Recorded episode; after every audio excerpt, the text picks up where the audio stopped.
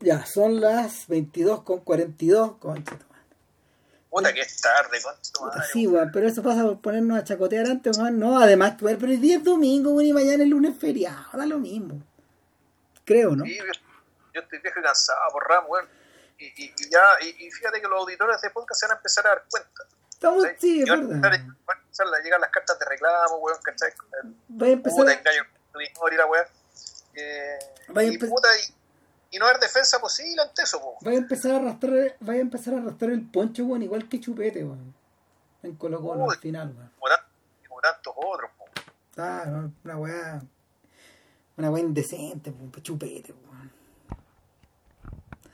En fin. Esto lo habíamos avisado, ¿no? Sí, pues, ¿cómo será que nuestro amigo Marco nos recomendó películas? Ah, Y- verdad, weón. Sí, eh, pero puta, yo no alcancé a ver ninguna, pero las voy a, yo, al menos voy a ver matines. No, sí, el matinee va a tener que verla. Puta, a ver. Joe Dante. Eh, yo tengo larga, yo, a ver, yo tengo, yo tengo, tengo larga relación con el personaje porque en realidad yo consumí esas películas cuando chico y las y lo pasaba a la raja. En paralelo, en para- yo, yo tengo que ver, mira, yo vi, yo vi varias de esas en el cine, de hecho, incluyendo Gremlins eh, y en Yoyeo. Y, eh, vi Viaje Insólito, Inner Space. Tengo que haber visto, bueno, también vi la de los Looney Tunes, que no es mala. Eh, Space Jam. no, esa no es del... Ah, no, ah, ya. No, no, Lo- Looney Tunes Back in Action. Que es una. Ya. Que de hecho hay que hacer un, hay que hacer un par de menciones hoy día. En algún momento, bueno, en algún momento le perdí la pista. eh, pero lo que, lo que en realidad, lo que en realidad nunca alcancé a calar bien. Es una cosa en la que, en la que han reparado otros críticos, sobre todo su principal campeón, Jonathan Rosenbaum.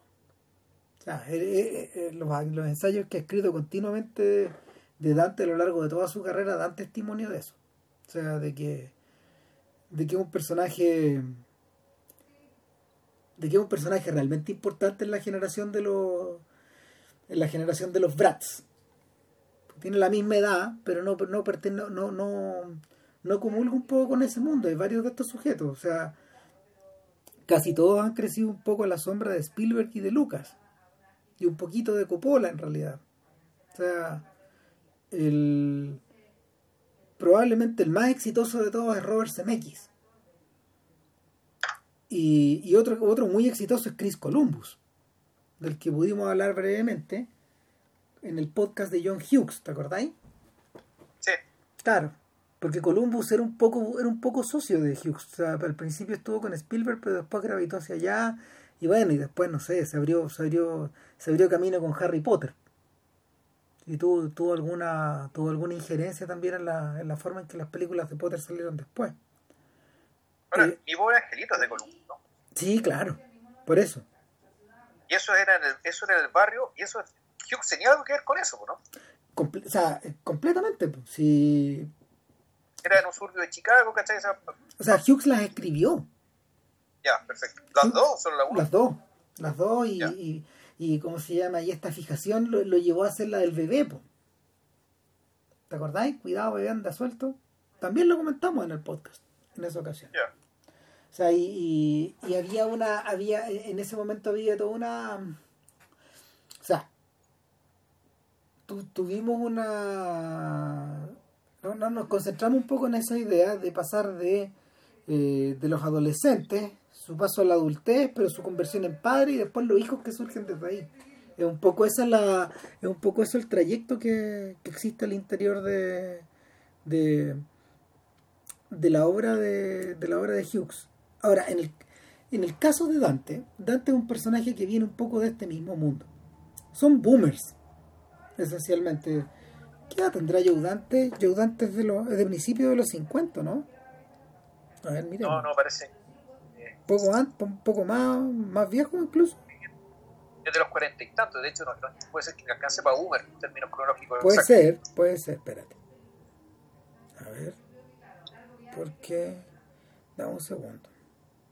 Aquí con nuestra Wikipedia en el teléfono. Puta. Eh, a ver, a ver, a ver, a ver, a ver, a ver. Es del 46, tenéis, tenéis toda la razón. No es un momento. De hecho, es mayor que Spielberg. Es mayor tres años. Y. A ver. El mundo que rodea a estos tipos. El mundo que rodea a estos tipos.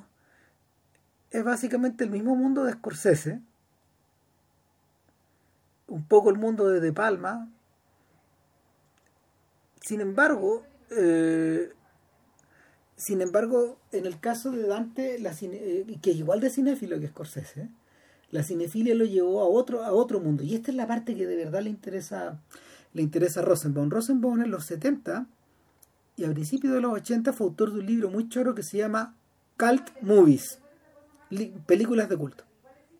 Y, y Rosenbaum, Rosenbaum, después de que vivió en París, a principios de, cuando se arrancó de, Estados Unidos, y de, y de, un poco el no hacer nada y de no entender qué chucha hacer, él se va a, París y, y mm, mientras está redactando un libro acerca de su infancia, de su infancia y su adolescencia, eh, y, de, y de sus parientes que eran, que eran dueños de una cadena de cine en Alabama, de una cadena de cine bastante importante, eh, se, se enchufa, se enchufa con algo, em, se enchufa con algo que estaba empezando a bullir en Norteamérica, en la Norteamérica de, lo, de, de, mediados de los 70, que es el, que es, la, el mundo de las películas de culto y de las funciones de medianoche, porque así se llama el otro libro que, que no me acuerdo con quién, con quién, quién es el otro autor, puede que sea Dave Kerr o Jerry Peary, no sé, alguno, alguno así. Es bonito el libro, yo alguna vez lo, lo vi, me gustaría volver a, ojearlo. Entonces, la gracia que tenía el libro es que destacaba películas que estaban completamente bajo el radar. Arte termita, como diría, como diría Manny Farber. Películas B, film noir, películas de adolescentes, de surfistas, de extraterrestres, eh, monstruos, platillos voladores eh, y películas que eran cualquier películas que eran cualquier cosa menos prestigiosa con actores que no con actores que tenían que estar metidos un poco en ese mundo de de, no sé de, revistas como Famous Monsters of Filmland que, que, es una revista que aparece frecuentemente en las películas de Dante o, o Fangoria después eh, inmiscuirte un poco en esta como en este submundo de películas. Scorsese lo agarra por el otro lado lo agarra por el mundo lo agarra por el mundo de los, del film noir. Este weón lo agarra desde, desde, las películas de extraterrestres de motoqueros de, de rock and roll weas desatadas filmes de programas triples y en ese sentido yo creo que la carrera de Dante es medio paralela a la de John Waters y de hecho tienen la misma edad. Eh, Dante entiendo que era un sujeto como de, Filadelfia, parece. Es decir, un sujeto un poco en costa este, igual que, igual que Waters, que es de Baltimore. Baltimore, sí. Claro, y... ¿Sí? No, nada. Ah, ya. No, que, que, que, el, que el rollo es que en el fondo estos sujetos estos sujetos vivían, vivían un poco a través de la pantalla. Eh, emociones, cosas o experiencias compartidas que ellos habían tenido afuera y tienen, y, tienen relación, tienen relación permanentemente con comunidades, a ver, son comunidades cerradas, donde hay elencos medio estables, es decir, gente que es como vecina tuya y que en el caso de Dante al punto que sus actores se le repiten en las distintas películas. Uno, dice, no, Dick Miller, el clásico actor de Dante, ya vamos a llegar a él. No, pues hay varios más. Hay, varios, más. Entonces, eh, lo otro eh, es un repertorio de es un repertorio de, de estos filmes bajo el radar y, y, del mundo del mundo de de, de un mundo de cinefilia que no tiene pretensión alguna y que sin embargo refleja aspectos de la realidad que, que para él eh, que para él se transmutan, de hecho, en una posición política, en una posición ante la economía, en una posición ante la forma en que él ve su gobierno y todo ese tipo de cosas. Es decir, Ah, hay, un, hay, una, hay una estructura hay una estructura cívica de todo esto. No, Y- hay una estructura cívica y también hay una, una, una toma, una puesta en cuestión también respecto de, eh, en términos de cuál es el rol que cumplen eh, o que podrían cumplir las películas que él mismo cita y las que él mismo se basa, ¿sí? para dar cuenta de su realidad y cómo, qué tiene que hacer él con estas películas para dar cuenta de su propia realidad a su vez Claro. el, a ver, la, yo me voy a contar básicamente bien cortito mi historia y el fondo de la razón de por qué estamos haciendo este podcast, porque esta fue, esta fue idea mía. De Porque yo voy a decir que a Columbus, CMX y Dante, eh, puta, los confundo. ¿Cachai? O sea, yo voy a decir qué películas de quién, Bueno, y esa es la idea, pues, weón. Pero- ahora ya. Claro, eh, y eso era porque básicamente yo en su momento las películas de esta gente no me importaban para nada.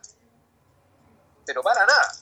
Entonces yo como que pasé de largo, digamos, ¿cachai? Y después, claro, me encontré con que efectivamente Forrest Gump una tremenda película, ¿cachai? De parte de CMX, pues, que el hombre americano en Londres, pues también una digna película, ¿cachai?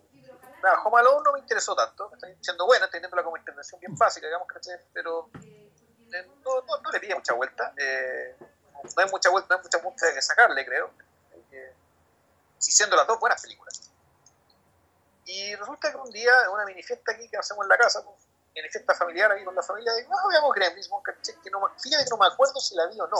O sea, así de, así de, Ah, como de- así como de, de, de nula relación tenía con ya. ¿verdad? Entonces, claro, viendo Gremlins, ¿cachai? Eh, ahora, a los 47 años de edad, bueno.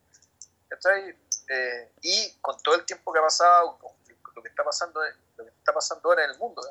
Y, pero también con, con, con el mayor conocimiento de lo que pasaba en Estados Unidos en los años 80, yo viendo Gremlins, digo, ¿sabes qué pasa esta película de podcast? Claro que sí, pues.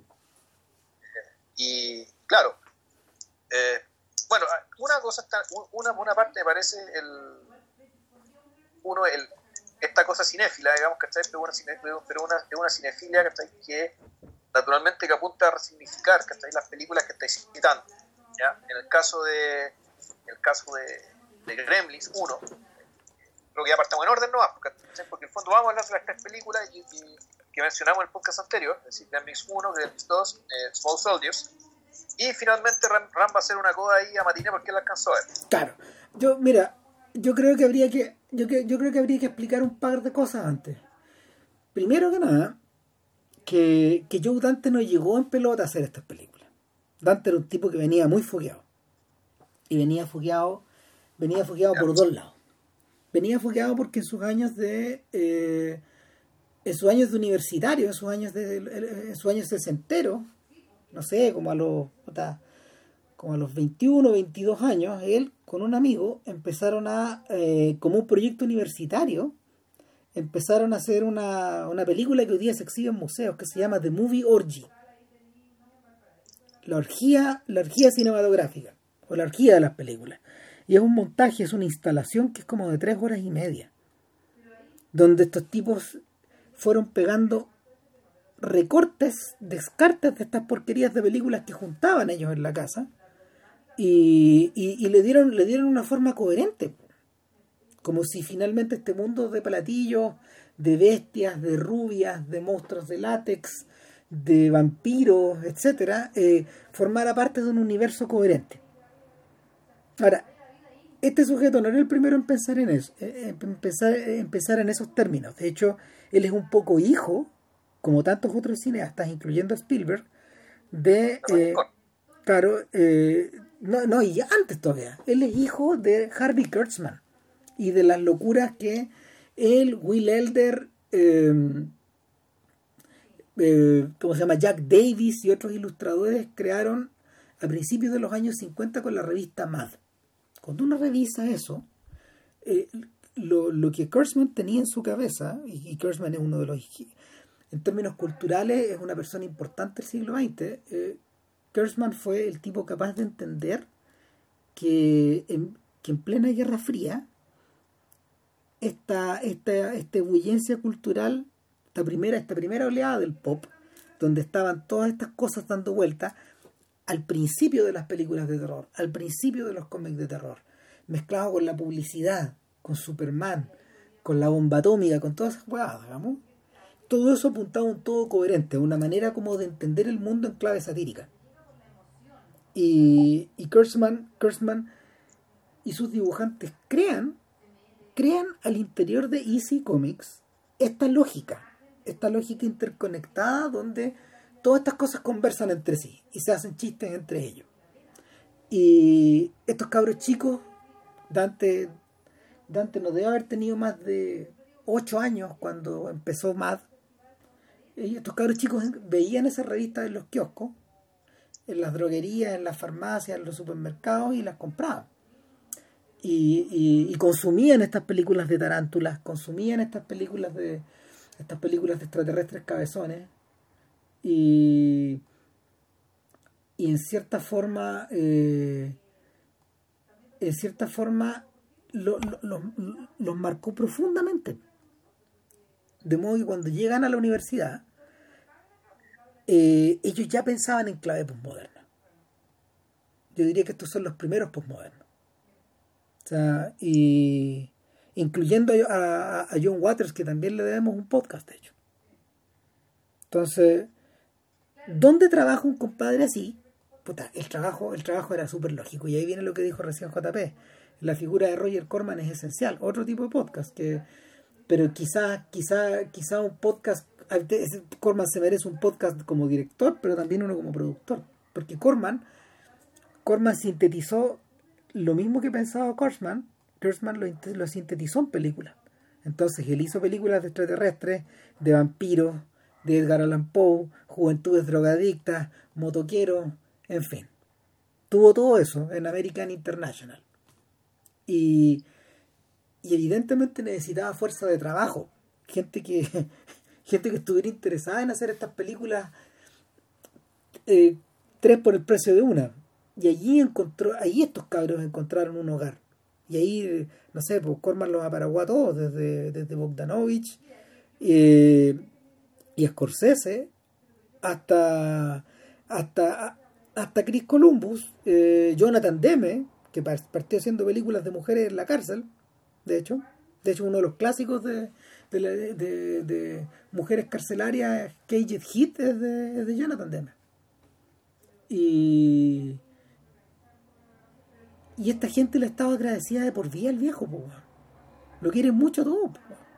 Y eso que el viejo por los perreos, pero pero hay, había, hay algo en el personaje, hay algo en el personaje que, que finalmente, finalmente transmitía una suerte como de entusiasmo y de resiliencia que se ha reflejado un poco en las carreras de todos ellos. Porque ya vamos con estos sujetos, estos, estos tipos, algunos ya van en su quinta década de carrera. Entonces, pasa que con pasa que con Dante y en, e, y en esta en esta historia incluso está metido John Sayles de hecho. Eh, otro tipo al que le demos un podcast que, pero que viene de un mundo muy distinto aunque no tanto. Bueno eh, pasa pasa con pasa con Dante que él eh, cuando llega cuando llega a ser Gremlins ya tiene el cuerpo piraña una película hecha con Corman tiene el cuerpo de Howling eh, la película de hombre de hombres lobos que compitió con el hombre lobo americano de John Landis. Y eh, ya había, había sido eh, ya, había ya había quedado adentro de la había quedado adentro como del dentro del área de influencia de Spielberg cuando Spielberg quiso hacer la versión cinematográfica de Twilight Zone. O sea, y, y el corto el corto de Dante agregó, agregó algo más que no había sido, no, no, no, era tan evidente en ese momento, que es su pasión por los dibujos animados. Por la por, por, por, por, el mundo, por el mundo animado de, de la MGM, de Warner, de UPA, de todos esos estudios. Que, que, es, algo que él ha estudiado y, y que ha trabajado muy de fondo. Entonces, eh, es en ese, en ese punto, en ese punto donde eh, donde Spielberg recibe el guion de, Gremlins, escrito por Chris Columbus, a propósito, y, se lo endilga a Dante. Y, y entiendo que el rodaje no fue muy fácil, man. No fue muy fácil, no fue, no fue muy fácil y que, y que y que fue muy difícil trabajar con los monos, también difícil trabajar con la gente. Quedó bastante agotado Dante. Ahora, yo siento que a pesar, pese a todo eso, pese a todo eso, la sensación como de mundo coherente que se cree en la película es total. Ahora, ojo que además ese es el mismo pueblo, o sea, físicamente creo que es el mismo estudio y, dentro del mundo ficticio el mismo pueblo del futuro. Tipo, es el mismo pueblo, es el pueblo que... Eh, eso, está, eso está en Universal Studios, California, Culver City. Ahí está eso. Y estos guanes se ríen, porque en el fondo, claro, tú, tú decís, ese es el pueblo de Volver al Futuro, pero si tú cambias un poco, también es el pueblo de Small Soldiers, y ahora que vi Matiné, aunque transcurre en Key West, es el mismo pueblo, weón. La misma lógica. En el fondo, esto es Bedford Falls. Pero ya vamos a llegar a eso. El, claro. Es el pueblo de que ellos viven, ¿no es cierto? Sí, claro. Claro.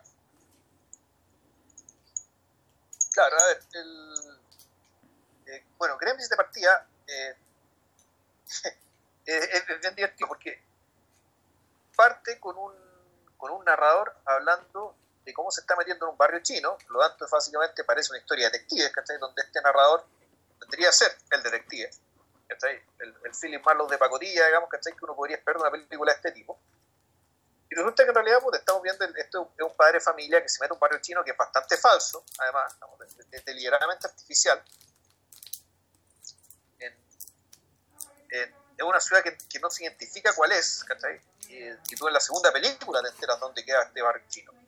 Claro de esta metrópoli, una metrópoli nombrada, digamos. Entonces, es una metrópoli nombrada, efectivamente, alguien que parecía ser que es el investigador privado, pero en realidad es un padre de familia, va y va a una tienda de un, señor chino y le compra, eh, y, le compra un, regalo para su hijo. O sea, se lo quiere pero eh, el, regalo perfecto resulta ser un monito muy bonito, que uno sabe si es, una marioneta, un títere o un animal Ronic de ahí tú te vas enterando que usaron de las tres técnicas para darle vida y darle, darle, darle carácter al personaje de, de eh, y claro, básicamente porque anda con un cabro chico, una especie de sidekick que es entero y creo que el mismo cabro chico de Indiana Jones, ¿no?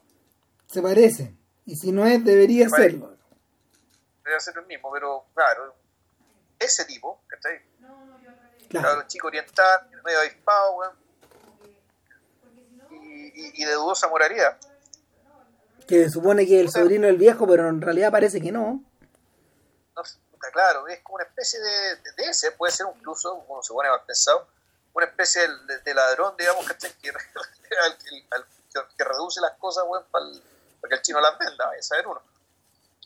El, entonces, el, punto es que se produce la compra, Y eso, ya eso, eh, eso básicamente tiene sentido para la historia, pero lo interesante viene después es cuando nos presentan a, nos presentan a, ¿cómo se llama personaje? Pete, creo que se llama. Claro. Nos, presenta al protagonista esta película y nos presenta el entorno en el que vive. ah, pero espérate un poquitito. Para, para el gringo medio, el personaje que narra no es cualquier gallo. Ese señor es Hoyt Axton. Hoyt Axton en esa época y todavía en realidad es un cantante de country muy conocido muy conocido. Es como, no sé, el para los gringos, por ejemplo, que veían que veían los Duke de Hazard, el narrador de los Duke de Hazard era Waylon Jennings. También. Es decir, un cantante extremadamente conocido también. tan, tan conocido que tú lo ubicáis por, por la voz. Claro, pero nosotros lo vimos en español, pues Claro, pero, pero, pero la vuelta acá es que en el fondo es una cosa a lo que voy yo es que el personaje es tan conocido que te transmite familiaridad de pueblo chico, al tiro. E, es, e, en el fondo esa es la idea de tener a, a Hoyt Axton como el papá de, de Pete en los Gremlins. Que en el fondo es un tipo bonachón, buena onda, medio pasado para la punta, es un sujeto que anda vendiendo, es un, es, un inventor, y es un inventor de weas que no sirven para nada, que se echan a perder a las dos semanas, pero es el, clásico emprendedor gringo, un poco buhonero, un poco mm, vendedor callejero, vendedor, vendedor ambulante o de puerta a puerta, eh, y que... es, que es interesante la figura porque el eso tú lo vas viendo después. me gusta mucho ese personaje, aparece muy poco. Poquísimo. Y sin embargo, su impronta, eh, su impronta es bien importante y se refleja en hartas cosas. Pues bueno, por una parte, la, su casa está llena de estos inventos que no funcionan. Claro. Y que, que eh, convierten la vida de su esposa en una permanente tensión, permanente estrés respecto de, bueno, ¿cuándo va a fallar? Y a los hijos también los tienen la misma. Claro, y la confiabilidad de la tecnología, digamos que esté con este, con los inventos de este sujeto, está siempre puesta en cuestión. Y la gran víctima de esto es, principalmente su esposa, digamos, y, y, a, ese retrato vamos a llegar después. Y un poco Pete también. Claro, y Pete también, Pete es víctima por otro lado, que está por una cuestión que todavía más, más fuerte, que en el fondo este eh, émulo de Edison, porque en realidad todos estos inventores quieren ser Edison. Todos quieren, su patente claro, todos quieren pegarle al palo, digamos, que al cual le pegó Edison. Eh, que en el fondo es, este es un mito estadounidense, que yo creo que a esta altura ya está un poco en decadencia, pero el, básicamente por la porque la, tecnología va a desarrollar ese tipo, de, las innovaciones que se necesitan ahora necesitan un complejo, un complejo industrial y tecnológico muy superior. es muy difícil que alguien en su casa a esta altura invente algo así, a menos que sea una Claro, el paradigma ahora en realidad ya no es Edison, sino que parece, parece ser Steve Jobs, claro. Es más Pero en ese, momento, en ese momento el paradigma era Edison. ¿Por qué? Porque los objetos que inventaban eran objetos de vida, de, vida cotidiana, no eran computadores que hacían otras cosas, sino que eran o exprimidores de limones, o, cafeteras, o, o en este caso era una especie de neceser, un, un, neceser para viajar que tenía todo. The bathroom body la peineta, weón, que está claro, la guapa afeitar. Tiene una guapa cuadrada que es intomable, da risa. Claro, una cuestión que no tiene, no, tiene sentido práctico alguno, y que, y que es divertido porque el, en el fondo nuestro inventor es un niño. ¿ya? Y, esto es como un tema, digamos, respecto de, del, perfil de, de Pete y de su, y de su, y de su mamá. Es que en el fondo ellos parecían ser los papás de este niño. ¿Por qué? Porque el que para la olla, con un ingreso estable en la casa, es Pete trabajando en un banco. Claro. Ahora, eso es algo que se le repite a Dante en las películas, esta idea de que eh, en realidad el personaje fuerte de la casa es la madre, el padre es un poco hijo de la madre, o está ausente. Es una variante también de lo que le interesa a Spielberg. Claro, es un, o el caso, claro, en Small Soldiers es lo que tenemos, que el papá es un romántico, ¿cachai? ya que, que un romántico que eh, lo que él entiende por, por, por, diversión, en este caso juguetes para niños, lo entiende él y nadie más que él. Entonces es un, un tipo que ya está fuera de su tiempo. Sí. Y puede ser que él lo sepa, pero no puede se niega, se niega a reconocerlo. Ahora, esos personajes, esos personajes tienen otro lado, y, y, ahí es donde aparece la figura de Corman. Porque, porque el papá de Pete tiene algo también de, de este weón encantador, del, tipo que te encanta y te vende la pescada, weón, y tú, weón, llegáis y, y, pagáis para ver esa película de mierda, weón, que, está hecho, que fue hecha en 10 días. Igual te la vende. De hecho, eh, ese personaje se parece y está muy, por fin lo desarrolla, por fin desarrolla ese personaje como debería ser en Matiné. De hecho, por, porque el, porque el personaje, uno de los personajes principales ahí es John Goodman, que interpreta a un productor de películas de terror. Que anda dando vueltas con las películas como, como, como, como si fuera en gira, digamos, por teatros regionales. Entonces, ese personaje está desarrollado por fin ahí.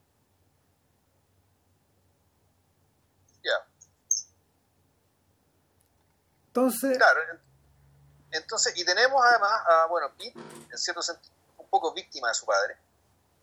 Eh, no entiendo que el padre lo maltrate, sino que en realidad él tiene que hacer buena parte, el poco el padre de la casa.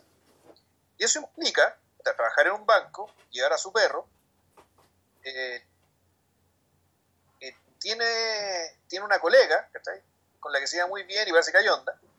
Pero ahí lo importante es el detalle de la dueña del banco, Que tú decís, bueno, este es el, el mismo señor Potter, ¿cachai? De que ellos vivir, Y, y, la película, el, perfilamiento de esos personajes, eh, la estética, incluso estética como el, del banco, el espacio banco, de cómo funciona la cosa, te remite inmediatamente a, a, este, a este pueblo estadounidense, digamos, que, el, que en realidad es la, el escenario de una de las fábulas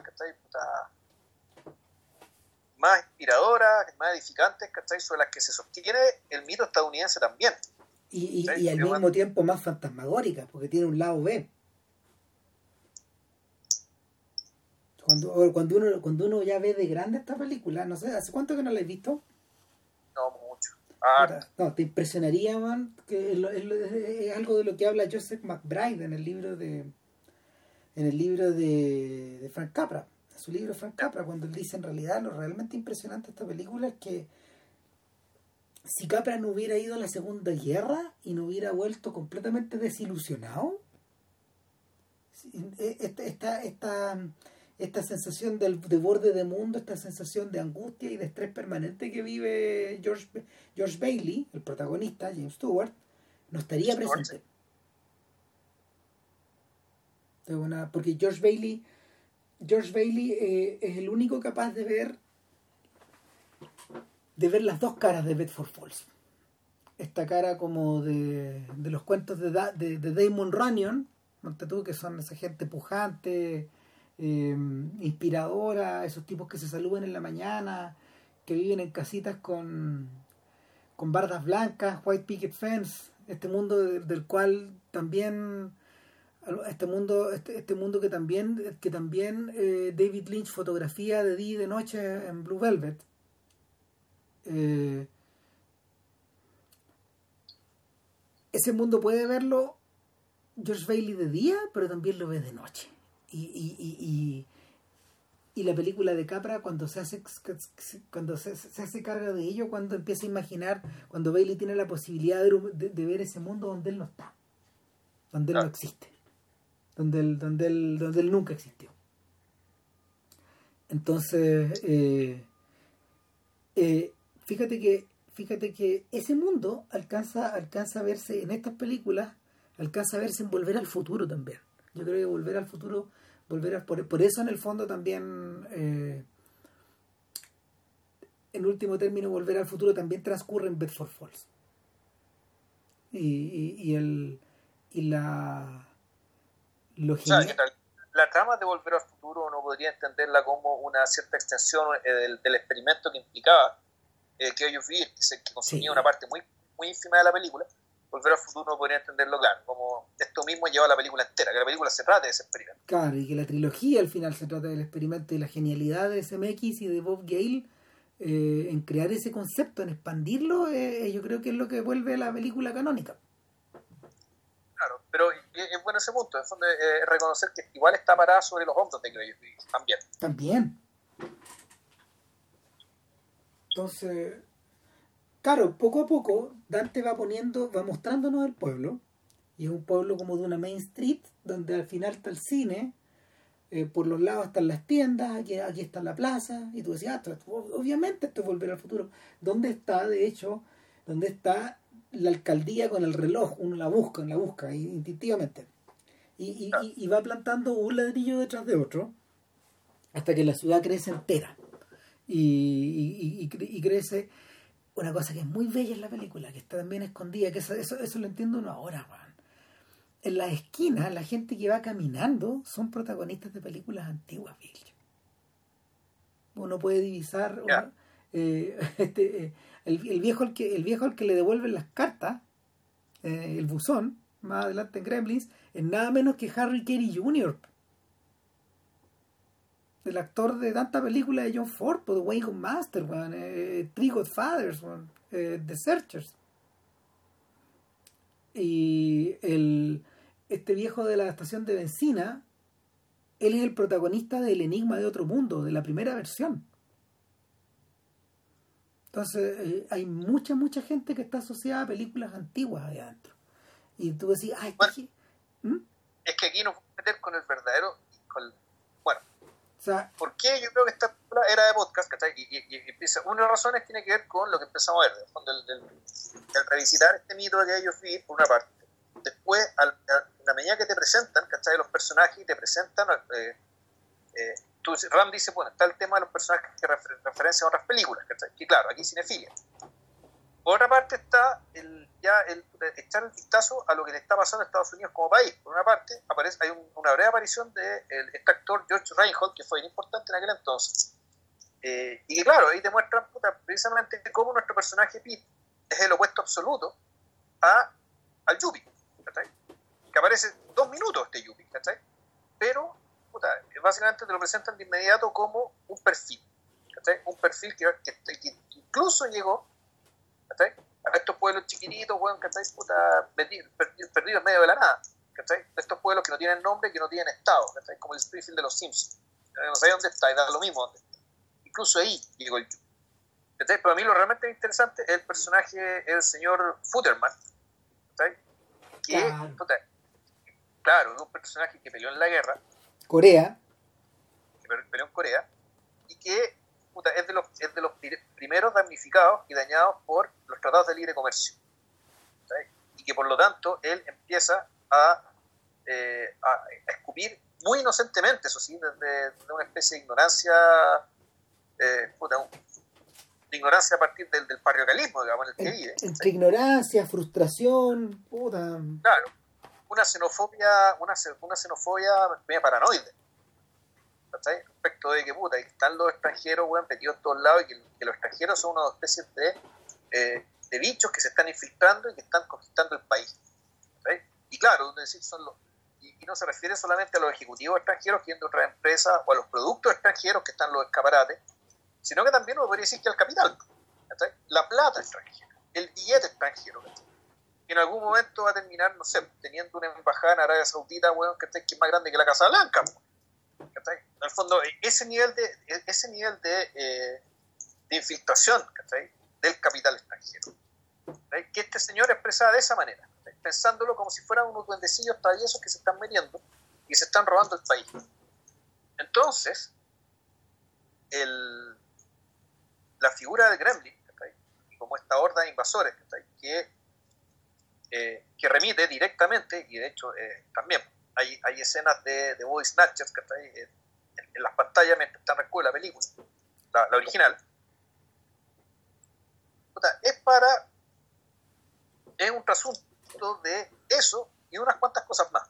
¿cachai? En realidad, uno podría entender que para mí esta película, más que los zombies incluso, logran confluir la, la, la idea de esta invasión como la suma de todos los miedos.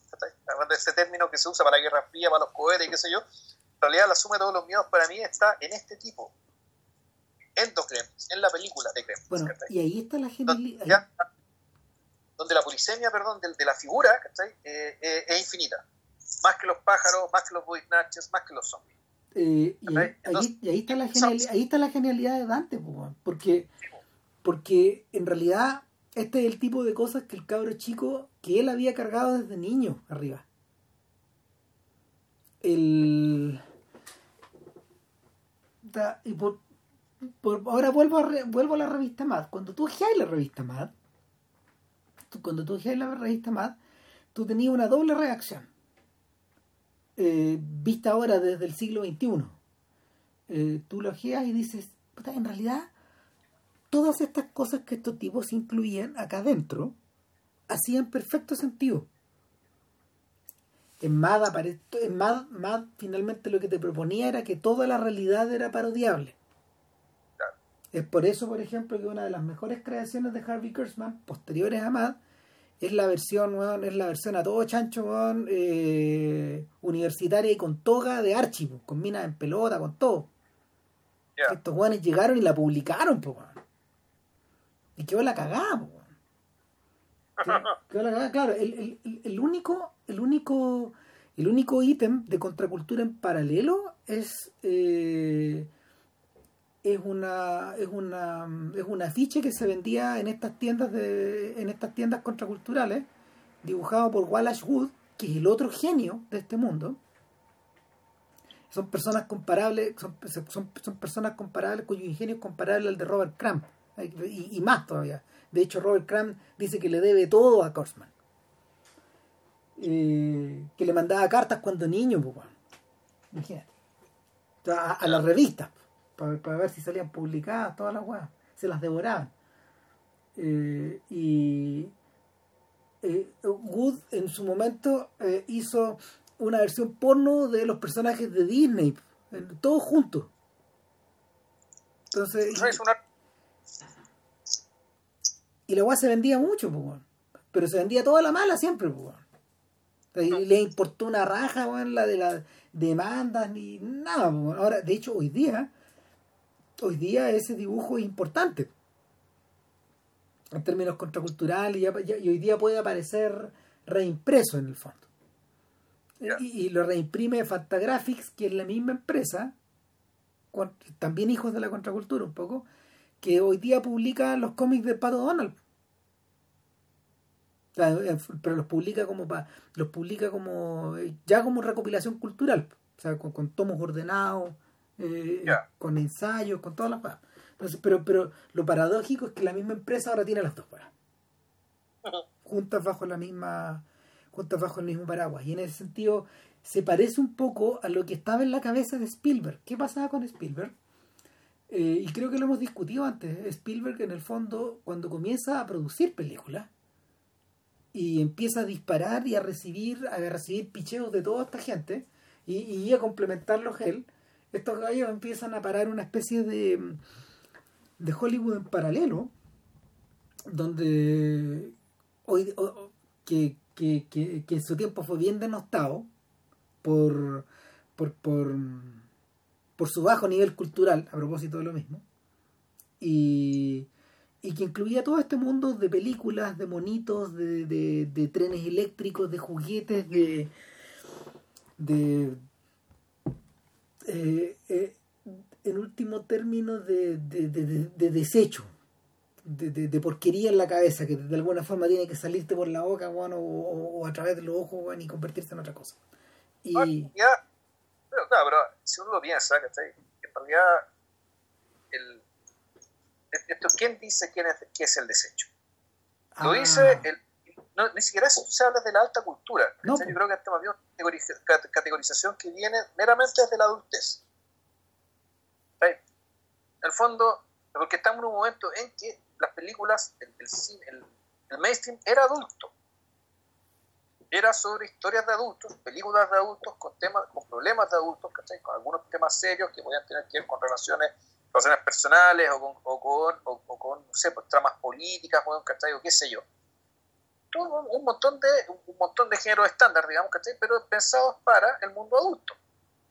Entonces tú decís, fondo, la, y una de las razones por la que yo, viejo chico, weón, ¿cachai? En fondo estas películas me dan lo mismo, weón. Es porque decía, pero estas son tonterías, ¿no? ¿Cachai? Esas son...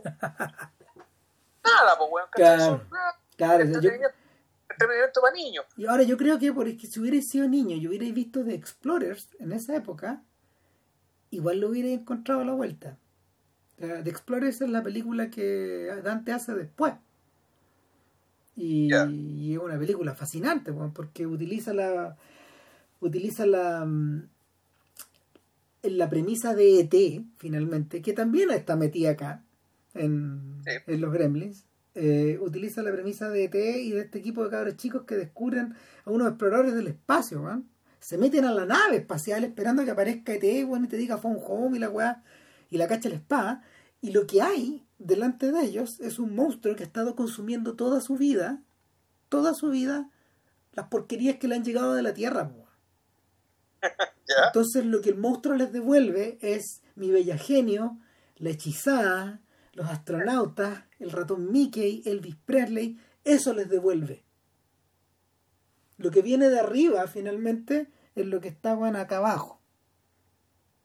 Y no, esa, esa, resolución es brillante, ¿no? Ahí, ahí, ahí, tú dices, no, este se pasó. Y, y, y, y, es disparatado porque cuando el monstruo conversa con ellos, e, e, ellos finalmente entienden todas las referencias, pero un último, eh, al final no pueden comunicarse. Pues. Está ahí hablándole un frontón que te devuelve exactamente lo mismo que he estado consumiendo. Y, y un poco... Un poco... Yo creo que esa es la queja, es la queja que tiene ahora la industria, bueno, ¿cachai? Con cierto tipo de fan, pues. Sí, pues, pero este weón está pensando en lo bueno hace 35 años. Claro, o sea, eh, pero claro, aquí tú decís, esto es una. El, el espejo en el que nos estamos mirando, ¿cachai? Eh, puta, no, nos devuelve esto. Sí. Yo no, sé si estaba pensando que eso, eso, eso, eso iba a terminar siendo sus fans, o mejor dicho, los fans de esta industria y esta cultura para adolescentes y para niños, ¿cachai? Que terminó comiéndose al mainstream, ¿cachai? terminó dando al cine para adultos, ¿cachai? Exacto, lo, terminó castrando. Y eh, la culpa, la culpa, la, la, culpa en principio parece tenerle Spielberg y sus asociados, pero en realidad sí, pero no. O sea, lo, lo, que, lo, que, lo que era muy evidente es que estos hijos de la revista Mad y estos hijos de National Lampoon, porque también son los tipos que recogen un poco esta sátira, esta sátira medio la versión americana de Monty Python, que, que es el National Lampoon. Y, bueno, Saturday Night Live es específicamente una versión televisiva de la revista Mad, un poco de, todo lo que flotaba ahí, eh, es una especie como de bullencia cultural que, que Susan Sontag categorizó como camp. Y, y, que, y que Andy Warhol, no sé, 20 años antes ya la había expresado en una obra de arte.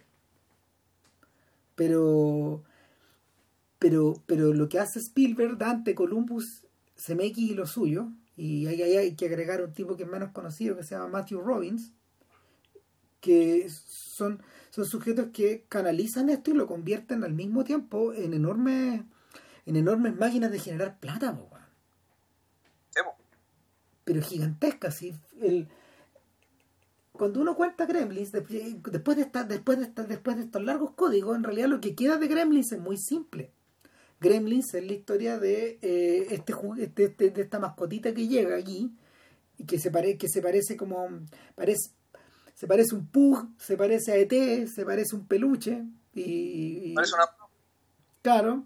Y... Se parece una... a un niño de un año, ¿cachai? O sea, yo tengo un niño de un año, o de un año y un mes, ¿cachai? Aquí en la casa.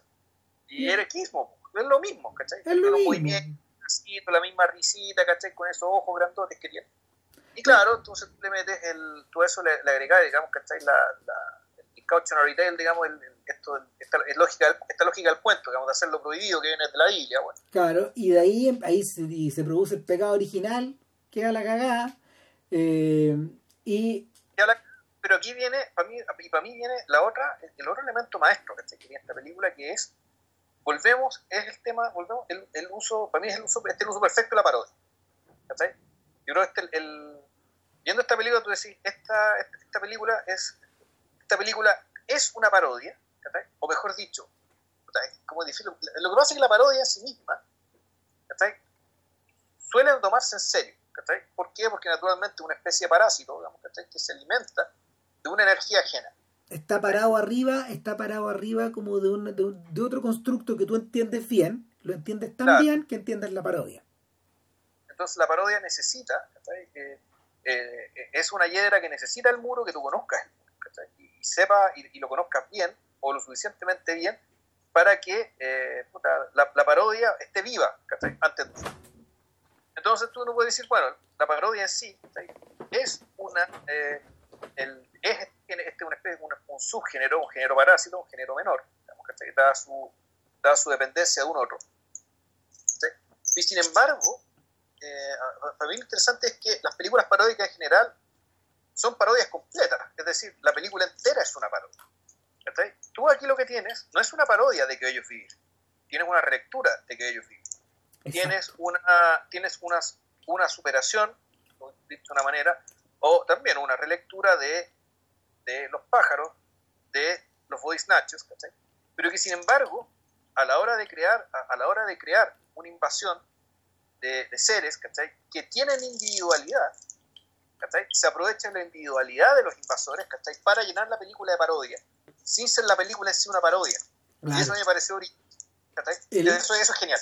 El, en el fondo es el movimiento inverso, es el movimiento inverso al de, por ejemplo, eh, lo que hacen los hermanos Wayans, que, que, tiene otro motivo, de hecho eso, lo que hacen los hermanos Wayans tiene otra, otra razón, digamos, eh, en las películas de miedo y en ese tipo de cosas.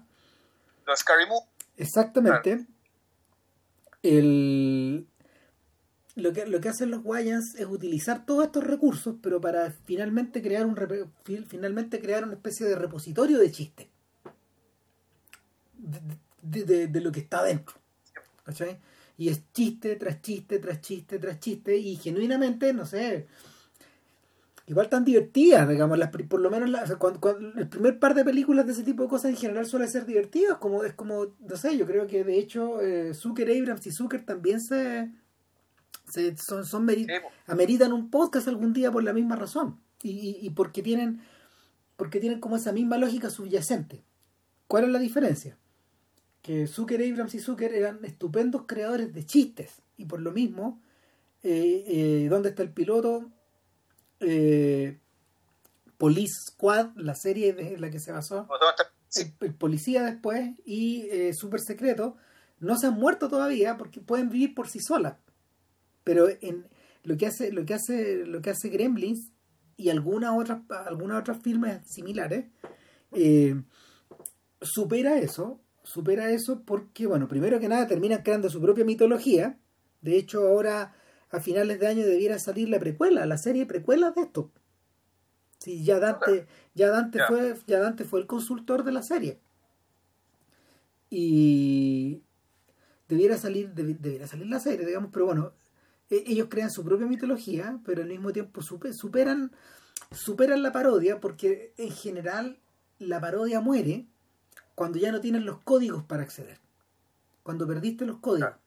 Cuando ya no sabéis de qué se están riendo, digamos. uno que uno ¿Cómo? O sea, el enredadero se muere cuando se cae la muralla. Tal cual. Tal cual. O sea, y, y, ahí, es donde, ahí es donde uno entiende que, por ejemplo, muchas veces estos artistas dejan de hacer la parodia. Dejan de hacer la parodia y proceden ellos solos, que es por ejemplo lo que hace John Cleese cuando siente la necesidad de hacer Faulty Towers. No se aguanta, O sea, y, qué es lo que pasa? Finalmente, finalmente Faulty Towers termina convirtiéndose en otra muralla, en otra muralla donde están adosadas otras cosas. Entonces, el Gremlins es muy predecible, porque sigue, la, sigue el patrón de todos estos filmes de adolescentes sin padres, el de la era del rock and roll, de filmes de clase B, C, D y Z, eh, el más florido de los cuales viene a ser The Blob, esta película de Steve McQueen, que es mitad, es mitad invasión extraterrestre, mitad rebelde sin causa. Ya. O sea, tanto así que la canción de Bert Bacharach de The Blob, ta ta ta ta ta ta ta ta ta ta esa hueá de canción, digamos, llegó al número uno, pues, O sea, eh, y el y el, el, rollo es que The Blob misma era una suerte como de parodia. Que jugaban con él, porque The Blob se creó a partir de este juguetito del slime. Entonces, claro, pero ¿qué, qué, ¿qué pasaría si en el fondo The Blob fuera como un slime gigante y llenar el pueblo? Entonces, esto tiene que ocurrir en forma inadvertida, de noche, con una policía que no, que no, que no se toma el, que, no se toma el peso de la situación. Tiene que parecer una invasión, tiene que afectar a algunos y a otros no, y tiene que sembrar el caos que en la mañana, en la mañana siguiente eh, va a impresionar a los vecinos o va a impresionar a la comunidad en general y a veces más allá se convierte en una noticia nacional. Eh, yo creo que eso tiene que ver también con esta cosa de que muchas veces en Estados Unidos, que es tan grande, las noticias locales terminan inflándose así por los freaks que son. Entonces también tiene, también tiene un poco, también tiene un poco de, de eso, como de esta, de este aroma parroquial, de, este, de, esto que solo puede pasar en este, en este espacio determinado, aquí, en esta pura, en este, en este puro momento. De hecho, uno de los personajes le creo que un Paco le dice otro no ya no me vengáis con esa guay tipo Orson Welles no voy a caer en esta tonterita de Orson Welles que me está tratando de vender le dicen a Pete sin embargo sin embargo la la infección la velocidad de multiplicación de la infección una vez que una vez que se traspasan los límites eh, es imparable. Y lo que y lo que va produciéndose lo que va produciéndose es que pues de, un segundito de Gizmo de Gizmo se producen una mm, unos peluchitos que son más o menos parecidos pero son incontrolables. Y, y hay uno que es un líder que es Stride que, que tiene una rayita en la cabeza una especie de punk claro. Y el tercer paso es que de estos peluchitos de estos peluchitos incontrolables ya surge la bestia o sea y bueno, pasan hartas cosas eh, bien remarcables. Una, como ya dijimos, el, bueno, antes que nada, la primera camada es prácticamente terminada por el personaje más escalofriante de toda la película. La madre. Que no es Strike, sino que es la mamá. La, mamá de Peter es una bestia. ¿cachai? Y uno puede atribuir su, su bestialidad y su odio, digamos, ¿cachai? Y, la, y, el sadismo, la violencia, que claro, está defendiendo su casa y todo será muy justificable, pero en el fondo lo que tenemos es una mujer profundamente frustrada. ¿cachai? Eh, y, esa frustración, digamos, termina puta, expresándose en, que a los bichos los, machaca, los masacra, a uno los, los revienta en un microondas, ¿cachai? Que, puta, claro, o sea, si, hay un personaje temible en esta película, más que Stride, es la mamá de. ¿Ya? La mamá logra exterminar a, casi, a prácticamente todos estos bichos. Eh, uno de ellos, el que está en el colegio, se sale, se escapa y ese, no se sabe nada más.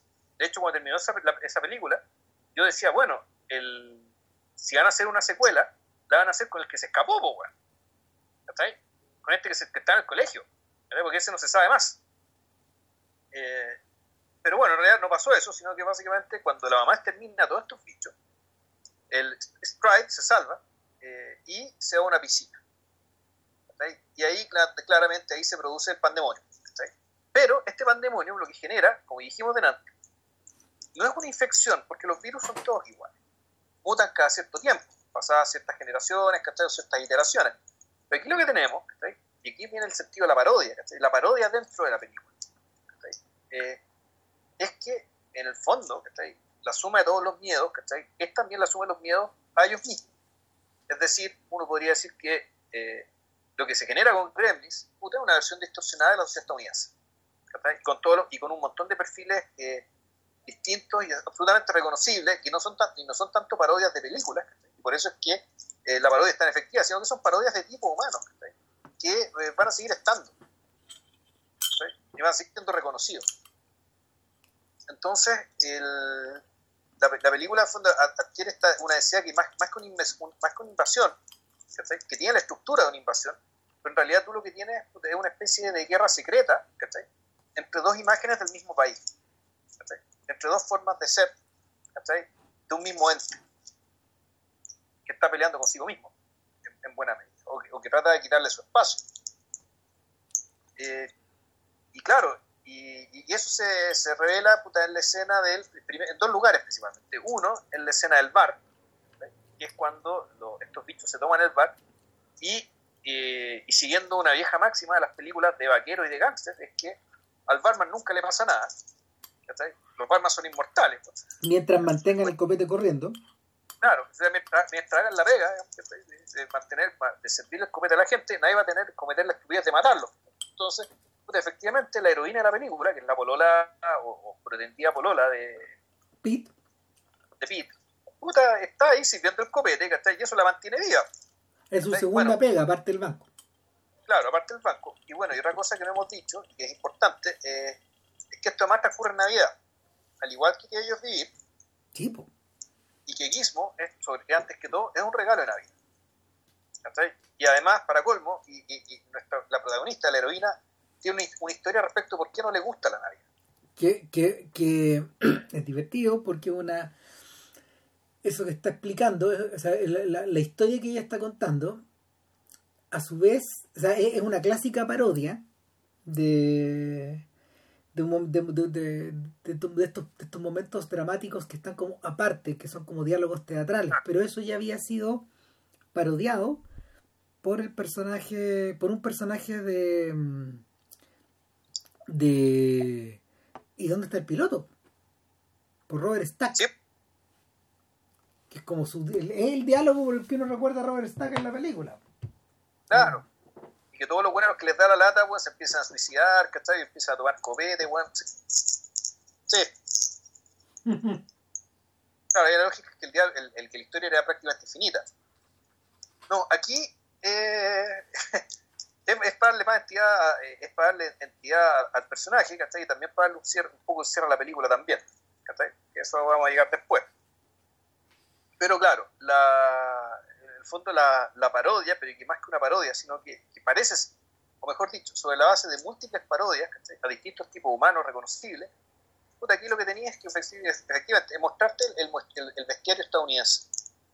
¿cachai? El, el, espejo distorsionado del bestiario estadounidense. ¿Cachai? Y eso se refleja puta, tanto en esa escena como en, la, como en el cine. ¿cachai?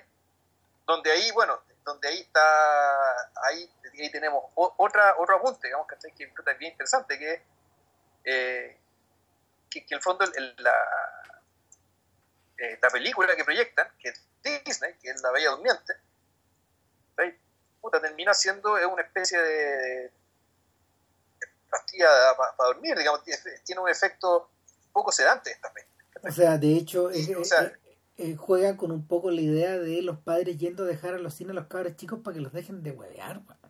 Eso es.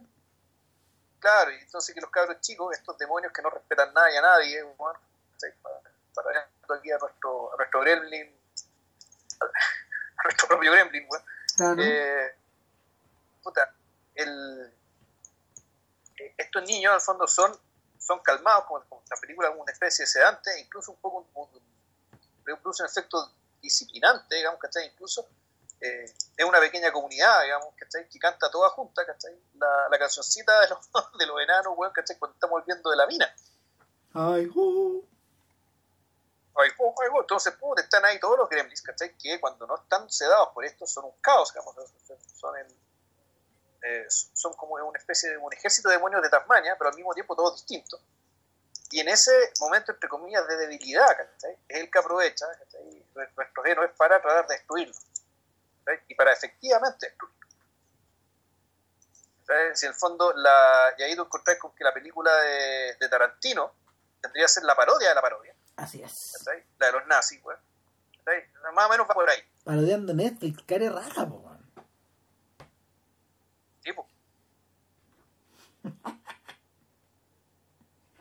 Y claro, como yo no me acordaba, o yo no, o, ni siquiera había visto Gremlins, ¿cachai? Puta, ahora claro, la película este Tarantino, la de los, la la los Glorious Bastards, ¿cachai? Ahí, ahí me cuadra más, más todavía. ¿De dónde viene esto? Este, la, el, cine como trampa, ¿cachai? El, cine, el, cine como, como, como aquello que, que fondo la web que entra y no sabes si va a volver a salir. ¿Por qué? Porque te embota los sentidos. ¿Cachai? Fondo te, está. Porque te, te, está disminuyendo, te disminuye. como tal, por lo tanto, efectivamente puede atentar directamente contra tu mera supervivencia. Entonces, puta, claro, en, puestas las cosas, ya se produce el gran, el, el gran desenlace, eh, que interesantemente se produce en un centro comercial. Y, y, aquí volvemos al tema también, ya no es paródico, pero es un gesto parecido, el, hecho esto de, de, usar todos los, todos los objetos que, el capitalismo produce y vende y ofrece, para convertirlos o, en armas, o en obstáculos, o en trampa.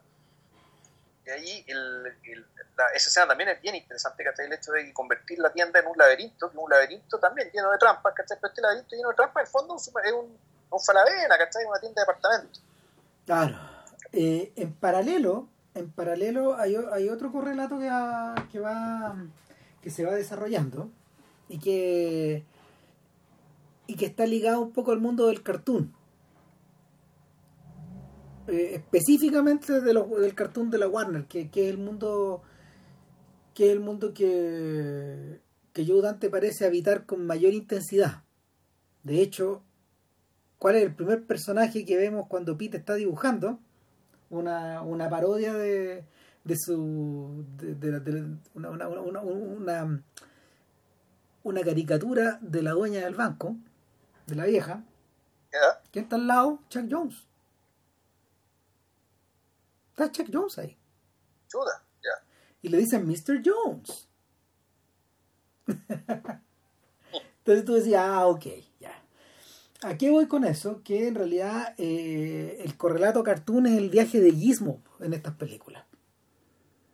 Porque Gizmo, Gizmo en cierta forma, eh, en cierta forma viene a ser, eh, viene a ser el objeto de todos los chistes de los gremlins. po. Se cagan de la risa de él. Se, O sea, cagan- y, y eso es interesante, que la, se ríen, de- se ríen de su beatitud, de su, de su belleza, de su ¿cómo se llama? de su, de su bonachonería también. claro, bien interesante el hecho de que son todos hijos de Gizmo, y sin embargo, y todos deberían parecérsele o heredar algo él, o tener alguna simpatía o afiliación con él. Y sin embargo, el, y sin embargo eso no ocurre. No, pues ¿Cachai? cada vez las, las copias salen cada vez peores, pues, peores, más violentas o más estúpidas, ¿cachai? O más feas también.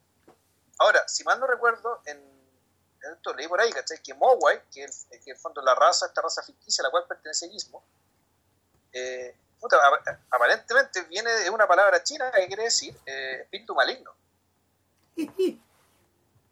Y bueno, y la, la banda Mogwai de post-rock eh, puso su nombre nombre de ahí, de ahí. Claro, entonces el, en el fondo Gizmo, el, por lo tanto Gizmo en realidad no es, si bien dentro de la, de la historia, es una especie de padre biológico estos bichos, en realidad Gizmo es una caja de Pandora. Gizmo es un continente que no tiene relación con su contenido. ¿Cachai? Es una... Eh, Gizmo es un poco la eh, él- él la cara bonita, digamos, y la cara atractiva, que de una gran desgracia con la cual en realidad no tiene relación, ¿cachai? Y, respecto a la cual eh, Gizmo se siente enemigo, ¿cachai? Bueno, esa es una de las versiones. Pues la otra versión, la otra versión es la que cuentan los Gremlins, de la misma manera que Screwball Squirrel cuenta en su primera en su primer en su primer en su primer corto le saca la cresta a la ardilla, digamos que, que es la ardillita, que es la ardillita de Bambi. Claro, es un poco esa misma relación que tiene con tiene tiene los gremlins con su padre con su con su progenitor desde que, que tú, tú lo puedes leer de otra forma pues los monos todos estos monos salen de los monos de Disney y, y- sí. y es así no hay nada que hacer sí, sí. Disney comenzó antes de hecho Disney le dio pega a todos estos dibujantes antes todos se conocían entre sí ese mundo era chico entonces, y es un mundo que Dante, que Dante llegó a conocer muy bien, porque en realidad, tal como pasaba con Bogdanovich, él era un chiquillo que, que, que tuvo acceso a primera mano a todos estos tipos. De primera mano a todos, a todos, a todos ellos, y los quería mucho, y lo quería mucho a él también. Porque esta gente, esta gente era, era, eran los viejos en el sentido que el señor Futterman era viejo pa- pa- pa- para Pitt. Un poco eso. También existe esa permanente relación entre eh, de vasos comunicantes. Son, son cabros con hartos padres en el fondo. Y, y en cierta forma, Dante parece decir, mi generación es la de los gremlins al lado la- de la de estos viejos. Y salimos peores y peores y peores y peores. Es eso también. Es el aspecto meta de esta weá. Sí, ahora uno podría decir que, no sé, yo no sé si está hablando del de sí mismo como personas, como artista, más bien respecto del fondo del, del- entretenimiento. ¿cachai? Yo creo que está hablando, está hablando de, de varias cosas a la vez. Eh, eh, Claro. En todas las Es lo que le estamos diciendo a los cabros. en todas estas películas, en todas estas películas, el corazón de Dante, el corazón de Dante está puesto, o sea, a ver, el, los dobles de Dante de alguna manera vienen a ser los cabros. Siempre. Sí, no, siempre es Pete. Siempre es Pete o, o, por ejemplo en Small Soldiers el hijo del dueño de la juguetería eh, y, y ya vamos a hablar de lo trágico que es ser Pete también. Sí. Y pero pero se, se produce permanentemente esto, digamos. Y el ahora la otra cosa realmente interesante es que eh, por la por esta reproductibilidad por esta reproductibilidad imparable de los gremlins siempre van a volver y van a volver no solo en términos no, no, no, no solo vuelve el mono, sino que vuelve un poco la amenaza a la que se refería JP antes, esta sensación de que lo que te, lo, que te está remeciendo el piso siempre va a estar ahí. Lo que, lo que va, lo que va a lo que, lo que, lo que, lo que, va a mostrar los huesos detrás de la carne. ¿sí? Una, de las, una de las cosas que era medio, medio inquietante para, para los niños que fuimos, que fuimos a ver Gremlins, yo la debo haber visto a los 12 años, más o menos era, era lo frontal de, de la destrucción de las criaturas. Cuando la, cuando la mamá, cuando la mamá se echa los monos, eh, de hecho, lo que está haciendo ahí, eh, bueno, eh, por un lado es, citar a Hitchcock, a los pájaros, por otro lado es citar a Romero, a la forma en que te echáis los zombies en, en La Noche de los Muertos Vivientes, pero también estáis citando una cosa que para los que crecimos viendo porquería a finales de los 70 y a principios de los 80 era algo inevitable topársela. Es una película que se llama Trilogy of Terror. Es una película de. Es una película de. Mm, ¿Cómo se llama? Hecha para la tele. Lo, son tres cuentos eh, adaptados de Richard Matheson, eh, el escritor de Soy Leyenda y de varias historias de una buena cantidad de historias de, de, mm, de, ¿cómo se llama? de guiones para la dimensión desconocida de Rod Serling y Trilogy of Terror que es del año 75 y yo me acuerdo de haberla visto en un Betamax pirata a finales de los 70 en la casa de un tío eh, son tres historias protagonizadas por por Karen Black. A mí no me interesó ninguna de las dos primeras, pero nunca me olvidé de la última. La última se llama Amelia, creo. Y es la historia de una mujer que está sola en su casa y que ha recibido de regalo una especie de una especie de pequeña figura tribal que cobra vida y le empieza a perseguir en la casa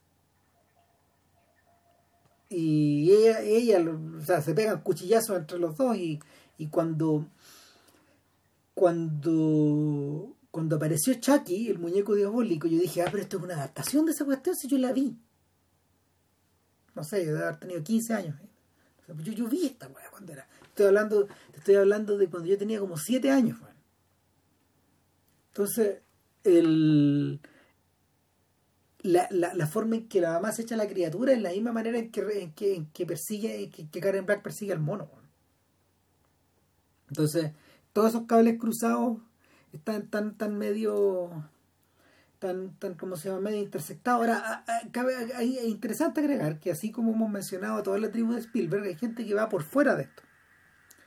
Eh, hay gente más tardía que, por ejemplo, Tim Burton, como Tim Burton. Pero hay, tipos como hay, tipos que en realidad uno yo yo de, los que yo conozco en realidad muy poco y uno debería conocer más que son Stuart Gordon el director de Reanimator que falleció hace muy poco y otro también que falleció hace poco que es Larry Cohen que, son gente también ligada a Roger Corman. Pero pero por ejemplo ellos trabajaron trabajaron todo esto desde, un punto de vista más estridente más para adultos del entretenimiento infantil sin, sin embargo vuelvo al punto eh, las muertes de los gremlins terminan, se ve, muchas veces se ve, muchas veces se, son partidos en dos, los convierten en puré, se, emerge un, emergen líquidos verdosos asquerosos y aparte de eso, no sé, pues cuando muere, cuando muere Stripe vemos el vemos la calavera, pues. Este es el mismo año de Terminator, ojo. Bueno, la, uno viendo la película, eh, sí, bueno, ¿qué género este? ¿Cachai? En el fondo, porque esto, esto claramente tiene de comedia, ¿cachai? Eh, pero claro, no es, no es una comedia para reírse a carcajadas, ¿cachai? Sino que esta, esta comedia es la risa nerviosa, ¿cachai? Eh, generada en buena parte por el gore, ¿cachai? Que tiene que ver con el exterminio de estos bichos, ¿cachai? Y también por los bichos que estos bichos causan a, eh, ciertas personas. Mal que mal, estas películas también son, eh, son dispositivos de justicia, ¿cachai? En el fondo es puta, a, a, la eje de mierda, digamos, ¿cachai? La dueña del banco estos bichos lo hacen recagar, digamos, lo hacen recagar de una manera muy poco respetuosa. ¿Cachai? Más bien sacada del, precisamente, como decía Ram, del cartoon. ¿Cachai? En el fondo, la, el, eh, es interesante que estos bichos, en cierto sentido, eh, arrastran a ciertas personas, escogidas por el guionista y el director, a la deshumanización. O sea, peor que la muerte, las arrastran también a, la, deshumanización porque las matan como si no fueran personas. Algunas personas en particular, hay otras que no, que, es una lata que mueran y es triste que mueran y entonces la, película en el fondo te, hace pasar por, toda esta gama, digamos, de reacciones. Pero la, pero la cuestión está claro, un, incómodo y tenso medio camino, Entre la comedia y el horror. Y, pero una comedia que no te, no, te anule el horror. Pero tampoco, claro, sí sea un horror absoluto, pero, está ahí. Está ahí. O sea, tú siempre estás inquieto. La, la, cosa no es, no es, agradable, ni plácida, ni es ni, inocua. O sea, eh, te ataca, te ataca, de, ataca a Gizmo de tal manera que Gizmo finalmente se defiende, Y eso no es tan evidente en no es tan evidente en esta película como en la segunda. Claro. O sea, en realidad Gizmo se convierte en Rambo. Ah, al final sí, deja la zor. Sí. Y, y por lo tanto, el, el y, la cuestión termina siendo un duelo entre él y, el, y, su hijo predilecto, por decirlo así. Finalmente, claro, proyecta hacia allá. Entonces... ¿Cuánto, ¿Cuánto llevamos, Ramos? Que estoy, estoy cansado, estoy viejo ya, bueno. Bueno, güey, llevamos una hora y cuarto recién. Pero yo, pero yo creo que terminamos, Gremlin, sí, sí. Sí. Si, finalmente, finalmente necesitamos toda esta armazón para poder contar muy brevemente eso. Y el, la película igual, la película igual eh, es chacal con Futterman, porque lo, lo, lo, barre. No muere nadie en esta historia porque es un filme para menores, ni siquiera muere, ni siquiera muere el. No, pues si muere el profesor del colegio, se, se lo echan. No muere, bueno, bueno tal vez muere, tal, tal, vez muere y muere la vieja, bueno, ¿no? Puede ser. No, la vieja muere. No, si la vieja muere, la, la, la vieja sale volando, bueno, imposible que sobreviva esa cuestión. Por eso, o sea, puede ser que haya muerto, pero más, importante que la muerte es la deshumanización. Claro. Y, y claro, y la cuestión básicamente termina es que controlan esta peste, ¿cachai? Y el, es interesante que el, el, personaje chino rastrea la casa del tipo que le, que le compró a la mala el bicho. Y aparece al final. se lleva y se lleva a Gizmo y les dice, ustedes no están listos para tener esto el señor Wing, el señor Wing eh, también es una cita, pues si él es el profe, o sea, él es el maestro de, él, es el maestro de la serie Kung Fu, pues, el pequeño saltamontes. Chucha, ya. Claro, no, eh, ese actor, espérate, ¿cómo, ¿cómo, es que se llama ese actor? Ese, ese, actor también es importante en la historia del cine americano, porque, porque él es el hijo número uno, así se llama, Son Number One, de, de la serie de películas de de Charlie Chan. Que eran muy populares entre los niños, que eran unas seriales. Sí, o sea, nosotros vimos la versión animada cuando éramos chicos.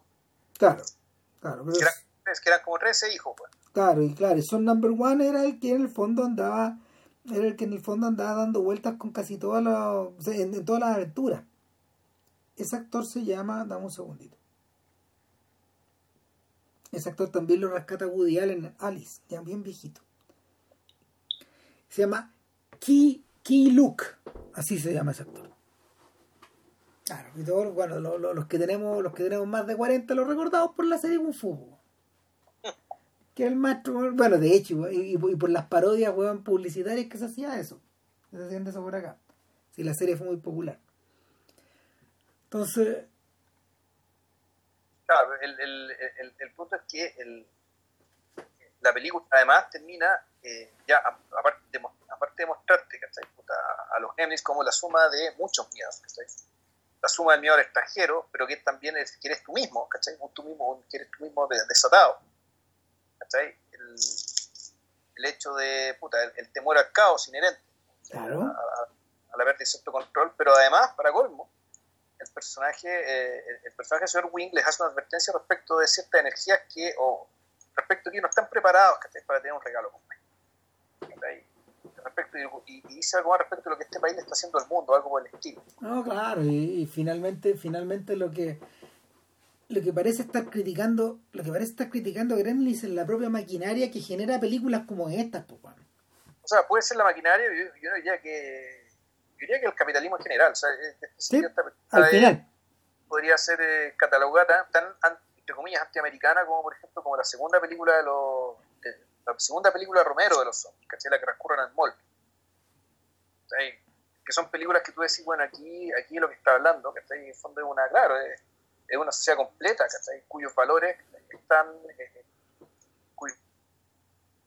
están generando, ¿cachai? Y, y unos temores que realmente lo están volviendo loco, ahora eso ya lo hemos visto. Ahora eso termina, eso termina de quedar claro, no en la primera, sino que en la segunda película, que finalmente es sobre eso. ¿Qué hizo entre medio Dante? Dante se mantuvo bien activo en esa época. Yo creo que su época eh, es un momento de... Bueno, es que, que decir que Gremlins, eh, bueno, tal vez quienes no lo sepan, pues ya son muy jóvenes, pero esa película ganó como 10 veces lo que, lo que, lo que costó producirse. O sea, fue un exitazo. No, claro. Dentro de una tan cara, ¿cachai? Eh, pese a, claro, las proezas técnicas que implicaban y que todavía se ven bien, salvo una escena hay una escena de Gremlins que se nota, se nota, se notan las costuras, ¿cachai? Que es cuando los bichos caminan en masa por la calle. Claro, y que, se suponía que, se suponía que eh, se suponía que Dante, Dante quería hacerle un homenaje a Ray Harryhausen. Ya. Porque eran figuras de stop motion, pero no no las no consiguieron los efectos que ellos querían con Chris Wallace, que es el creador de los Gremlins, de la, de la apariencia, pero lo consiguieron más adelante cuando recurrió a Rick Baker que técnicamente, que técnicamente podía solucionar eso mejor. De hecho, en la los segundos Gremlins tienen mucho stop motion. Y está, y ahí es creíble. Pero bueno, Dante hizo entre medio, los exploradores a los que nos habíamos referido, hizo un remake de Viaje Fantástico, Inner Space, que, que mientras más la mientras más la recuerdo y mientras más leía Rosenbaum, más me dieron ganas de volver a verla. Yo también la vi en el cine. Eh, la, la, la, la, premisa la premisa es fascinante porque en Inner Space en el original tú viajabas adentro del cuerpo humano para salvar a una persona bla bla bla en el Inner Space de Joe Dante lo que tú tienes es un astronauta que está preparándose para esto pero que y, y un tipo es un tipo que es un, es un rey ganita es un tipo conservador que, va a parar al cuerpo de un neurótico, de un. de un. de un. Eh, del comediante Martin Short, que es un comediante físico. Y, es un neurótico, es un demócrata. Y. Y, y, finalmente, claro, lo que, lo que el demócrata tiene adentro es un republicano. Eso es. Ese, ese, ese, ese, el, ese, y tienen que, tienen que aprender de alguna forma a relacionarse, porque uno le habla al otro. Y el otro lo va escuchando.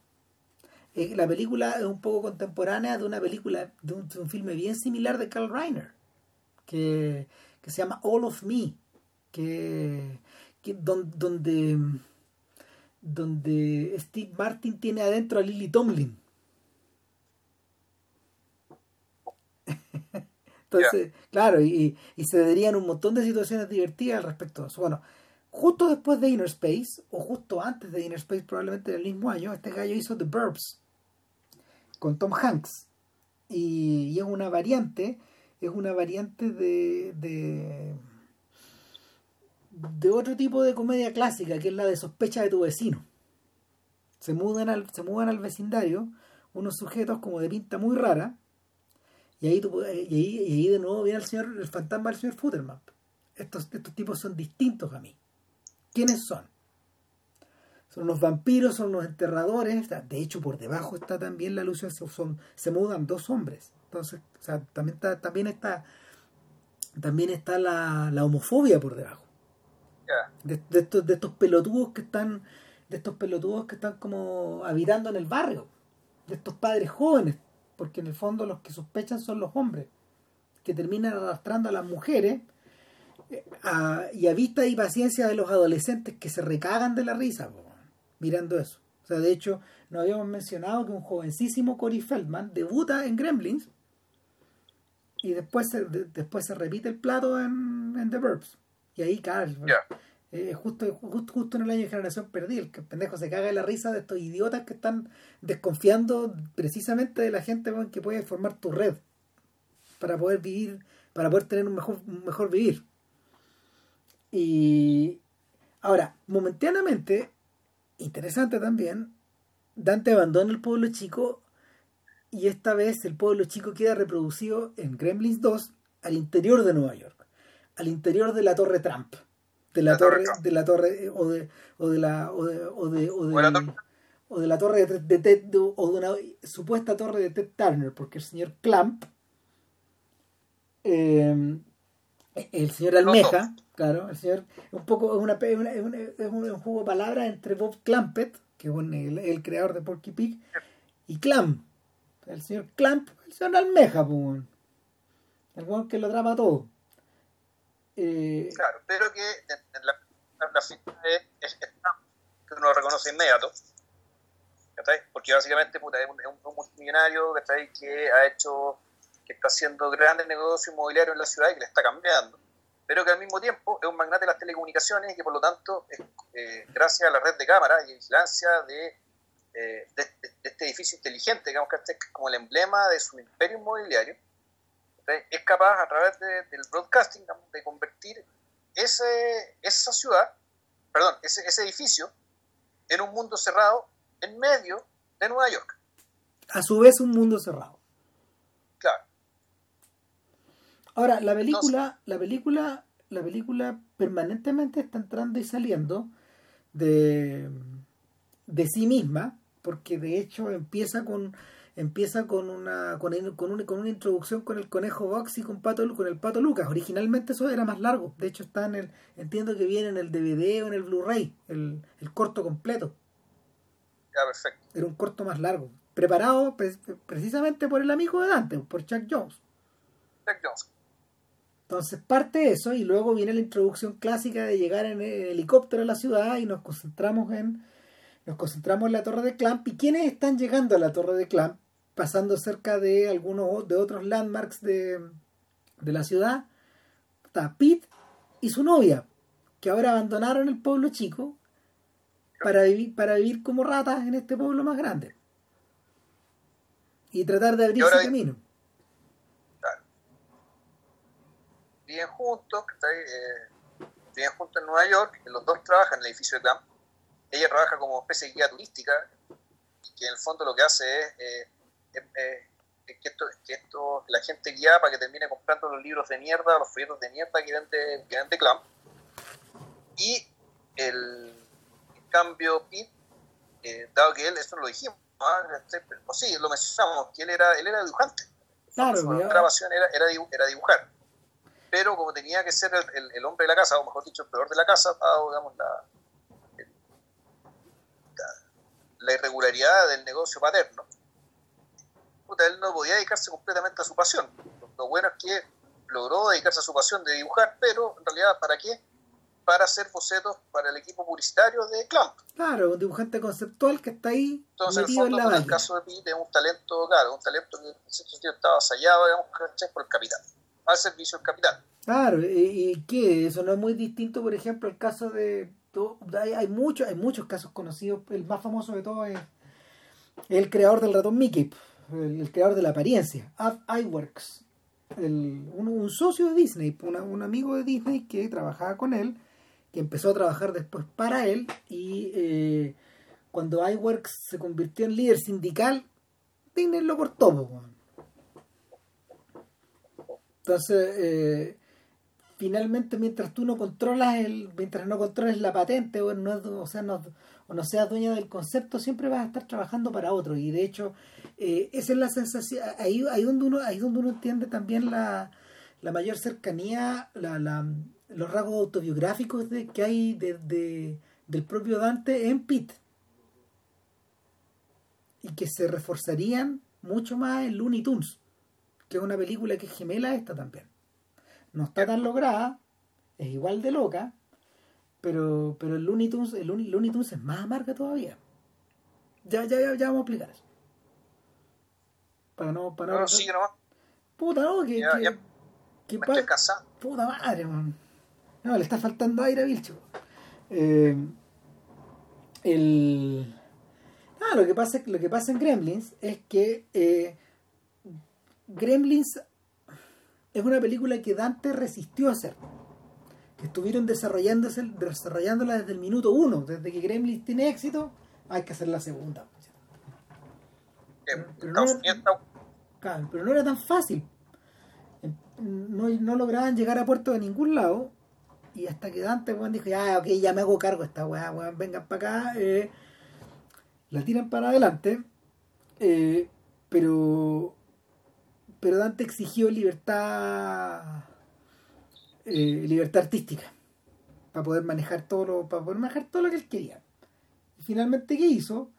Puta, en el fondo no hizo una película. Yo creo que es un conjunto de un conjunto de sketches y al mismo tiempo hizo una antisecuela o sea, el, efectivamente una película mucho menos lograda precisamente porque el, aquí la parodia, la parodia dura es mucho más importante.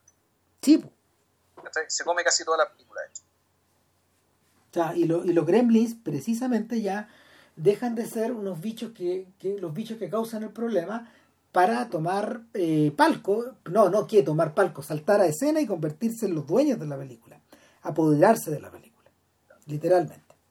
El, todo esto proviene, yo creo, todo esto proviene de este corto de Chuck Jones que es tan famoso que se llama Duck Amuck. Duck Amuck. Claro, y en Duck Amuck, eh, ¿qué es lo que pasa? Eh, finalmente es el punto de llegada, el punto de llegada, el punto de madurez, y lo discutimos cuando hablamos de Chuck Jones y de, de Tex Avery es el punto, es el punto de llegada de todos estos impulsos meta que tienen estos sujetos, de citarse a sí mismos, de romper la cuarta pared, de mirar al espectador. De explorar, el, medio, pues, en fondo, explorar el medio y, y, desafiar a tu creador. Pues, desafiar al creador y también de, eh, hacer explícitas, ¿cachai? En fondo, cuáles son, cuáles son las verdaderas herramientas de esto, que son el tiempo, el espacio, las líneas, las figuras, ¿cachai? La, el, el los engaños dimensionales, ¿cachai? La perspectiva, o sea, todo aquello, digamos, ¿cachai? Todos los supuestos sobre los que se sostenía este arte, ¿cachai? Eran exhibidos o puestos en cuestión o utilizados como, eh, como, como, un recurso ya no tanto para que tú te rías o te entretengas, sino ya para sorprenderte, ¿cachai? Y, no sé si se pegar el portazo, la, pegar el portazo al género, digamos, ¿cachai? Pero sí ya, en fondo, eh, declarar cierta madurez, ¿cachai? Ya, ya un momento, en fondo, de hacerse cargo, digamos, de, de qué está hecho esto. Claro. El, yo diría que, yo diría que el, de todos estos tipos que trabajaron en esto, de todos estos tipos que trabajaron en esta, en esa dirección, probablemente los gestos más maduros al respecto son, son fíjate que no es, no es Dante. Yo creo que es Volver al Futuro 2, eh, Jurassic Park y mi pobre angelito. Dos. Ya. yo creo que esos son los gestos más maduros de estos tipos en torno a eso. O sea, y, interesante que interesante que, que, mi pobre angelito 2 y Volver al Futuro 2 sean precisamente una lectura en ese sentido. Yo creo que Gremlin 2 está metido un poco en esta en esta en esta misma lógica, además que son filmes que corresponden casi a una misma época, todo al tránsito de finales de los 80 y principios de los 90, cuando estos sujetos todavía tenían, tenían haber tenido 50 años, o estaban a punto de cumplirlos, más o menos. Tenían la edad de nosotros, más o menos. Y, están mirando hacia atrás, pero ese atrás no queda tan lejos, sino que queda atrás mirando por el hombro, atrás justo detrás tuyo. Y, y ahí los gremlins, los, los gremlins eh, asumen ellos mismos su rol de crisol cultural. Y, los gremlins evocan todo. Evocan, pueden evocar a los Muppets, pueden evocar a los monstruos, pueden evocar a los cartoons, a los, a los superhéroes, a todo. Eh, yo creo que la única. Hay uno que hasta se... ¿Cómo? Hay uno que hasta se convierte en gárgola de, de, Notre Dame. Claro, ¿no? Eh, puta, y, hay, hay uno, hay, hay uno, o sea, los, cruces son en todas direcciones. Eh, eh, la, la, gremlins, la, la femenina evoca la pitufina. Y, y, evoca también a, Miss Piggy. Y, a Marilyn Monroe. A Marilyn Monroe y a la, y a la gata de Pepe Le Pew. Todas esas cosas a la vez. Entonces, todos los monos se referencian entre sí. Todas las conexiones están como. Todas las conexiones eh, eh, eh, están, están reflejadas en, en, espejo tras espejo tras espejo. Es un poco esa escena, es un poco esa escena siniestra cuando estamos en Gremlins 1 al interior de esta tienda y de repente se prenden las teles y Stripe está en todas las teles a la vez de la misma forma que Orson Welles está en todas eh, los espejos al final de la dama de Shanghái. No, y una aparición de, archivillano de Bond. claro, claro. Pero, pero, pero, pero, reproducía, ya no necesitas el espejo, el espejo en la televisión. Y acá lo que tú tienes es que, claro, el espejo, los gremlins están los gremlins están amplificados porque también están citando eh, a, a, a 10 años para atrás a los Muppets en Nueva York, que es la misma lógica. Los Muppets invaden Nueva York, los Gremlins invaden Nueva York. Y obviamente que los pitufos también invadieron Nueva York, que es la segunda película. Porque sí, pues, weón. O sea, y, funciona así esa weón. Entonces, el, el, el, el hilito que vais tirando no tiene fin al final. O sea, cuando, cuando uno de los gremlins se toma la poción que, que es divertido porque como, como todo el... O sea, me tengo que volver un poco. Como todo el mundo parece estar adentro de la torre Clamp, desde los patios de comida hasta las estaciones de televisión, incluso hasta una figura divertida que encarna Robert Prosky, que, que refiere, no sé, pues, a Vampira y a toda esta, a toda esta gente que animada, disfrazado por televisión, los programas de trasnoche, las películas de terror y todo ese tipo de cosas. También hay un taller del doctor Moreau slash Frankenstein. Exacto. Que, por, por, por, por Christopher Lee. Claro, obviamente que tenía que ser Christopher Lee, porque no podría haber sido... Eso era porque Vincent Price ya estaba muerto, estaba muy viejo. No, porque Vincent Price, no, Vincent Price todavía no había hecho el, el, joven manos de tijera, pero Peter Cushing estaba muerto, o, no sé si todavía, no se da lo mismo, en el fondo, en el fondo es una mirada al doctor Moreau, pero queda, eso queda arriba, cerca del penthouse, no sé, y eh, ahí va a dar Gizmo el día que el señor Wing muere, sin haberle cedido al, sobrino, hace largo tiempo echado, eh, su, tienda, y es todo demolido, y es capturado, es capturado por un par de criaturas del, del doctor, de, este doctor Moro, que son un, que son, que son unos, gemelos clonados. Gemelos que puta, ahí ahí está la película en ese sentido, no, te, deja la duda, que son dos gemelos que trabajan ahí, en algún momento mencionan la palabra clonado y la película te sugiere que ellos mismos son hijos de ese laboratorio también. Claro, entonces este viejo, como todo está como utilizado, ya no está, ya no, ya no está en una mansión, ya no está en un castillo, está ahí adentro de, de este lugar donde va a parar Gizmo, y claro, el, el, el, el, McGuffin es tan endeble que Pete, Pete escucha la canción de Gizmo. Y silbaba por un sujeto que es una estafeta que anda dando vueltas. Y inmediato sube a rescatar a Gizmo, no, sabe, no sabemos por qué, da un poco lo mismo. Claro, sí, eh, da lo mismo. En fondo, Pete está con un pequeño problema. El, problemita que tiene, que tiene Pete es que básicamente su jefa le tiene ganas, bueno, Porque eh, él llamó el talento del señor Clown.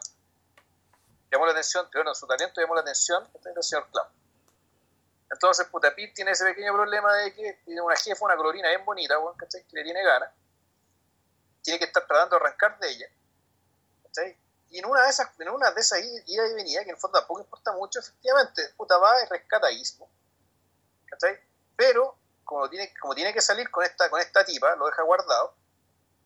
Y Ismo se escapa y, puta, un, un un, ¿cómo se llama? un conserje, ¿cachai? O alguien del aseo del edificio, puta, lo moja y empieza a quedar la cagada. Y aquí la película también yo creo que eh, se, se valoriza un poco, ¿cachai? Respecto a los perfiles de los hijos, ¿cachai? Que en vez de ser rayas y otros que son en, principio indistinguibles, puta, te crea uno, te crea uno, te crea más personajes. Te crea variantes de los Muppets, por ejemplo, hay gente ah. que dice que hay un par de esos que están sacados, de están sacados de la novela Steinbeck of Mice and Men. Por ejemplo, hay, hay, otro que claramente es Milton Berle, el tío Milty, tipo Mr. Television, con su con, su, con, con sus cejas prominentes y, y su, su puro en la boca. Pero el más fascinante de todo es precisamente el que se toma la mm, el que se toma la poción que tiene un monito que, que un dibujito de un cerebro. Entonces lo que se produce aquí, y eso es lo fascinante, es que eh, eh, o sea, ahí, ahí viene la cita del profesor Chiflao. Pero es en este caso el profesor Clamp, porque se llama Clamp también, ojo, el profesor, perdón, el profesor, Kelp, el profesor Julius Kelp, interpretado por Jerry Lewis, en el film original, se transforma en Buddy Love. Claro. ¿Te acordáis? Acá no, acá el Gremlin, Gremlins, el, el Gremlin se transforma en el profesor Kelp. es el camino inverso. Claro, y es una especie de... los Gremlins incluso tienen su propio comentarista cultural. Incluso tienen, tiene quien hable, quien hable por ellos, tiene un vocero, tiene un Michel Foucault. Es un poco eso, porque, porque los lentes son los lentes de Foucault. le faltó solo, le faltó solo el pullover de Foucault. Claro, el, fito. Claro, yo creo que habría sido demasiado, habría sido muy difícil de, de, poder calar finalmente, pero, pero, pero lo que tienen es como un Norman Mailer mezclado con un científico. De hecho, él es quien le da a, al Bati Gremlin la poción para convertirlo en vampiro primero y en segundo lugar le pone un bloqueador solar. Para resistir al sol y poder, salir sin morir. Claro. Y perfora, perfora la pared, Juan, y el signo de Batman. Y tú decías, ah, Batman, Lego, Lego, Lego de Movie. Sí. entonces, ah, ok. Lego de Movie es la transposición de Gremlins 2 en esa dirección. La de ahora, la versión de ahora. Entre muchas otras, entre muchos otros posibles candidatos. Pero Lego 2, la, la, Lego Movie, que casi es de podcast, diría yo. Eh, es casi de podcast. Si, si Lego 2, si la Lego Movie 2 fuera así igual de buena, esta Lego Movie sería de podcast. Sí, bueno, la Lego 2 era ahí en fome, bueno. que era de Batman, de hecho era sobre Batman. Es que ahora no, hay, una, hay, es que hay dos más, pues está Ninjago y hay otra más, que es la Lego Movie 2. Ya. Claro, y ahí nomás. Entonces, bueno, en fin. El, se empiezan a montar una, de, una parodia detrás de otra, detrás de otra, de suerte que, por ejemplo, eh, Mohawk, porque ya no se llama Stripe, se llama Mohawk, el personaje, se vuelve menos interesante, pero Dante tiene la posibilidad de convertirlo en una araña. ¿Cachai? Todo se transforma. Eh, hacia el final de la película, hacia el final de la película, el los gremlins, los gremlins han mutado tanto que, le dan carne a esta, a esta aseveración de Vilches de hace un rato, donde los gremlins son polisémicos, son todas las cosas al mismo tiempo. Y la película parece comprenderlo. Eh, y al punto que eh, Pete y sus Pete, Pete, su novia y los defensores de esto, entre los que se encuentra un, advertido señor Futterman que los viene a ver con su señora y que, que, tiene la oportunidad de vengarse, de la misma manera que Gizmo tiene la oportunidad de vengarse de las múltiples torturas a las que Mohawk lo somete y en las que, y en las que Dante van, se solaza, ¿no? Puta, pero se solaza. Lo, lo, lo, ata, lo ata a un tren, lo, lo ata en las líneas de un tren de juguete eh, ¿cómo se llama? Lo tortura, eh, lo tortura poniéndole velcro. Eh, ¿Qué más hace, weón? No me acuerdo. Pues lo cuelgan de todos lados, weón. En fin. es lo que hace Hollywood con las mujeres, bro. Es un poco, sí, toda la razón. Toda la razón. Es un poco eso. Lo convierte en una damisela, weón. Y Gizmo reacciona convirtiéndose en Rambo, weón. De nuevo. Claro, para, porque para poder hacer la guerra tienes que convertirte en guerra. Sí. Gizmo, Gizmo, mira mucha televisión, si el señor Wing tenía razón, güey. Y darle la tele, güey, al mobile. Claro, pero al mismo tiempo, si uno lo piensa, Gizmo ha pasado casi toda su vida encerrado. Y, y precisamente porque es un espíritu maligno. De hecho, cuando sale de la jaula es cuando queda la cagada, Claro. Pero, ¿qué puede esperar de alguien que ha pasado toda su vida encerrado? Que se desbande, pues. Obvio. Y también hay hartos homenajes, hay uno bien, hay uno muy eh, hay uno muy cariñoso a Kathleen Freeman, que es una, una de las actrices preferidas de, de, Jerry Lewis, que es la señora que hace como este, este programa de cocina, por ejemplo. Ya. Esa señora, él, entre muchos otros papeles para el bronce, ella es la ama de llaves de El terror de las chicas, de la casa del terror de las chicas. Y, y, el, y entre medio de estas idas y vueltas, todo culmina en un gran número musical.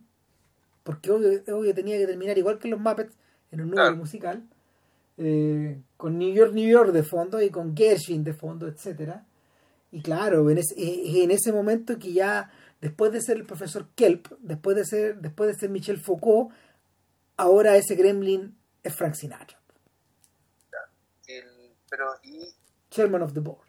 Y todo se termina resolviendo, ¿cachai? Ya con el peor de todos los temores, ¿cachai? Que es el gremlin eléctrico. ¿cachai? En el fondo el temor del, del señor Futterman se hace realidad cuando un, un gremlin se convierte en electricidad. Por lo tanto, puede estar en cualquier parte. O sea, se convierte en electricidad, entra en la tele, weón. Se convierte, se convierte en un rayo catódico. En, se convierte en algo que tú estás viendo en pantalla. De hecho, la película recurre a un viejo truco, a un viejo, viejo truco de los filmes de terror de, con, los, que con los que, que Dante creció, porque para, para poder hacerlos más interactivos había momentos en que estos personajes rompían la cuarta pared. De eso se trata Matiné, de hecho y, le hablaban a la audiencia. Y lo que hace acá es que de repente la película se quema. Eh, en el VHS, en el VHS original, lo que ocurría era que empezaban a cambiar los canales. Mm. y, claro, hay, un momento, hay un momento donde, donde los gremlins se agarraban a balazos con John Wayne, pues en una película. Y, y el acá interviene Hulk Hogan, por ejemplo, que era un personaje pop muy conocido de la época, todavía un poco. Sí, que además tuvo una carrera política y todo, pero claro, era un luchador de lucha libre de hace, hace unas tres décadas. Claro, muy conocido, entonces eh, evidentemente un personaje, eh, un personaje con la lucha libre es parodia de la parodia también. Sí. Entonces el, la película, la película vuelve, vuelve, a, vuelve a entrar de, de hecho, vuelve a convertirse en película y, y, se, y se precipita hacia el abismo. ¿Sí? Lo, que, lo, que, lo, que, lo, que, lo que espera al final, claro, lo que parece lo que parece estar discutiendo a través de nuestro Michel Foucault eh, Dante es que evidentemente hay un punto donde todo esto se transforma en cultura y donde los gremlins pasan a formar parte del establishment cultural.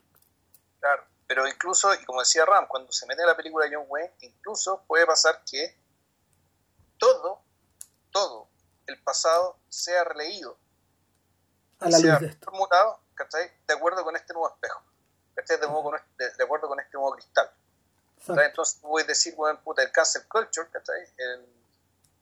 es un poco eso, ¿cachai? En fondo ya eh, son aquellas irrupciones culturales que incluso pueden, pueden eh, distorsionar o cambiar aquello que supuestamente no cambia, que es el pasado. Y hay, hay otra cosa meta de por medio. O sea, la estábamos viendo con la Ale ayer y, y, yo le decía, es interesante que los Gremlins se hayan producido justo, los Gremlins 2, se hayan producido justo en el momento en que, está, en que Nueva York está dejando de ser esa ciudad del alcalde Koch, esa ciudad cochina, la ciudad de The Deuce, en la última temporada, esa ciudad que estaba en quiebra, esa ciudad peligrosa, más peligrosa que nunca, para lentamente evolucionar a la Nueva York de Giuliani. Claro. De la tolerancia cero. Claro. Y con Trump. Y con Trump. Con Trump, con Trump puesto al centro. Y en paralelo, lo que dice, lo que dice el Gremlin Foucault es que ellos tienen derecho, como gremlins, a conocer la ciudad. Queremos ir a Broadway. Queremos comer en los restaurantes queremos convertirnos en ciudadanos de esta ciudad, pero al mismo tiempo somos turistas. Venimos de paseo acá también. y, el, me acuerdo de esa escena final de, Casino, cuando, cuando los jubilados empiezan a entrar en Las Vegas, sea, los mafiosos son reemplazados por una hora de jubilados que, que, que, que, que llegan fascinados a perder su plata y a perder sus pensiones, eh, pero que al mismo tiempo son unos muertos vivos. comprando emoción. Son zombies. De la poca plata que tienen. Claro. yo me acordaba del, del, del, final de Chivers. También. Y no, y de y, y, bueno, y, y, de los, y de los zombies golpeando las puertas del mall queriendo entrar, loco. O sea, la, la, la, la percepción que, que, Romero tiene de la, de, de, de, de, la idea es brillante. Ya en claro, el 79. Claro, cuando. Bueno, una, una cosa que el, el retrato de Trump, ¿cachai? Es absolutamente reconocible. O sea, tú decís, bueno, sí, este es lo que cambia, eso sí, es que el, en aquel entonces Trump no era visto como naturalmente como lo que es ahora. No. Porque en el fondo un personaje dentro de todo eh, excéntrico, folclórico, un poco idiota, folclórico, enajenado por su riqueza, pero a la larga aparentemente inofensivo, ¿cachai? Salvo por un leve punto que al final. Cuando, eh, cuando le dice a Zack, ah, perdón, a Pete, Pete, ¿qué es este dibujo? Este dibujo es mi pueblo oh, brillante. Este es mi nuevo concepto. Tenemos que crear pueblos como este. ¿Por qué? Porque la gente ya no quiere vivir en una ciudad como Nueva York. La gente quiere vivir en un pueblo como este. Un pueblo tranquilo, qué sé yo, algo natural. Entonces, en el fondo, lo que este mundo está haciendo está. Eh, ahora, no, no está, esto, no, esto no es no es sobre necesariamente Trump, sino que tiene que ver sobre básicamente la, la impostura que hay detrás de esta idealización del, del, pueblito chico, que también es una fabricación moderna. Sí, Main Street.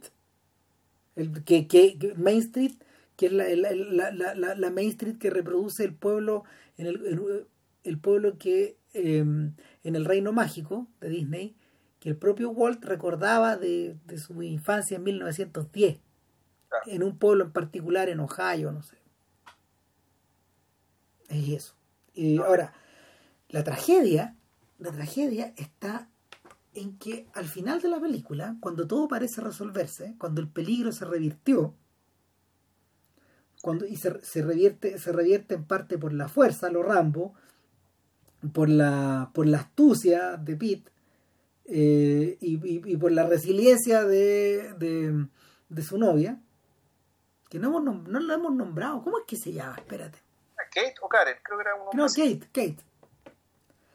Y el, hacia el final queda súper claro que Pete sigue siendo empleado de, de Clamp. Sí, pues. Si nada cambia. Nada cambia.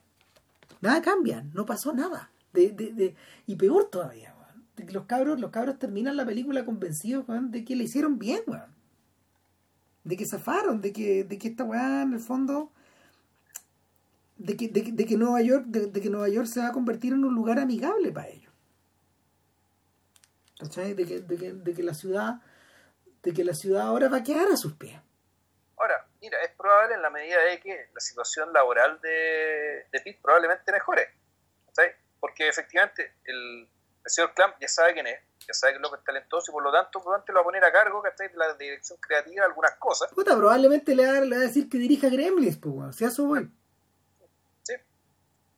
Cuando cuando Dante se vio, cuando Dante se vio como en la situación de dirigir la película de los Looney Tunes, que se había trabajado por años, de años, de años, de años, porque, a ver, entre medio, a ver, los Looney Tunes dejaron de producirse a mediados de los 60 eh, en la, de la forma en que, de la forma en que, clásica en que los conocimos. Inteligentemente, inteligentemente o resignadamente, eh, Chuck Jones, que de alguna manera había quedado como como a cargo de esta weá, porque Fritz Freleng se había ido a hacer la Pantera Rosa y a crear su propio personaje, a crear su propio personaje, y lo mismo había pasado con algunos otros, con algunos otros tipos, digamos, se habían ido, Bob Clampett se fue a hacer otra weá, eh, lo mismo pasó con Robert McKinson, etcétera. El, bueno, y Tex Avery, y Tex Avery finalmente salió de la industria bueno, él se había ido a la, a la NGM. Claro, y después de eso ya todo se desfondó porque en realidad los cortos dejaron de tener sentido para la para la gran pantalla y pasaron a hacerse a la tele.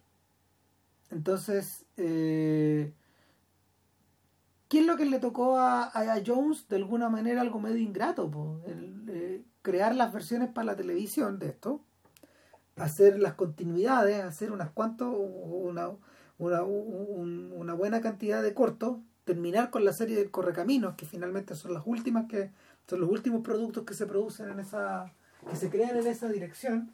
Espérate que por aquí tengo este librito de de Jerry Beck. Entonces, claro, lo, lo último que se empieza a producir, ya estamos como en el año en esa, en esa, en ese sentido, lo último que se empieza a producir es del año 69. Y ahí se acaban. Ya no. ¿Cómo se llama? Ya no hay vuelta atrás. El propio, para ese entonces, el propio Jones se había ido también. Se había ido a trabajar a, a la MGM a hacer los cortos de Tommy Jerry. Esos cortos, esos cortos donde Tommy Jerry se parecen al conejo Bugs. Tienen, cara de. Tienen, las cejas de Chuck Jones. Y los bigotes. Entonces, porque Jones en la medida que se fue haciendo más viejo se fue pareciendo cada vez más a Mark Twain, un señor sureño, de hecho se vestía como tal. Y, y se, se, se, toda esta gente se convierte un poco en guardianes como de fantasmas. Y, y las películas del Correcamino y del Conejo Box que se produjeron para el cine eran colecciones de estos cortos, unidas por, por, por segmentos creados por estos gallos. Pero, pero siempre le dio la posibilidad de crear conceptos más ambiciosos. El problema era que eh, en realidad el canon, el, estos, estos, estos, conceptos eran estos conceptos eran de pequeño alcance todos eran de, no sé, de, eran carreras de 100 metros, de 200 metros, no carreras de, no carreras de 10.000 o maratones, no eran películas. Entonces el, tremendo problema que enfrentaron siempre los, personajes de la Warner era que no podía convertirse en películas de una forma, de una forma, eh, de una forma desenvuelta. Entonces cuando, cuando Dante aborda esta weá, lo hace en clave Roger Rabbit. Lo hace con humano. Y, entra riéndose. O sea, de hecho, Brendan Fraser, en la película, el actor que recién se venía bajando de, de las películas de la momia, convertido en uno de los actores más reconocidos, uno de los caras más reconocibles del mundo, Brendan Fraser encarna a un sujeto que es el doble de Brendan Fraser. El doble de acción en el fondo un sujeto parecido a, pero que es un don nadie. Sí, y un, creo que esa Y es un tipo que trabaja, es un tipo que trabaja para la Warner, igual que el Pato Lucas en la historia, y el Pato Lucas al principio renuncia, y en la Warner le dicen, puta, buena suerte, weón. El único problema es que no eres dueño de tu nombre. Nosotros somos dueños de Daffy Duck. O sea, no tienes, ya no tienes ni siquiera tu nombre.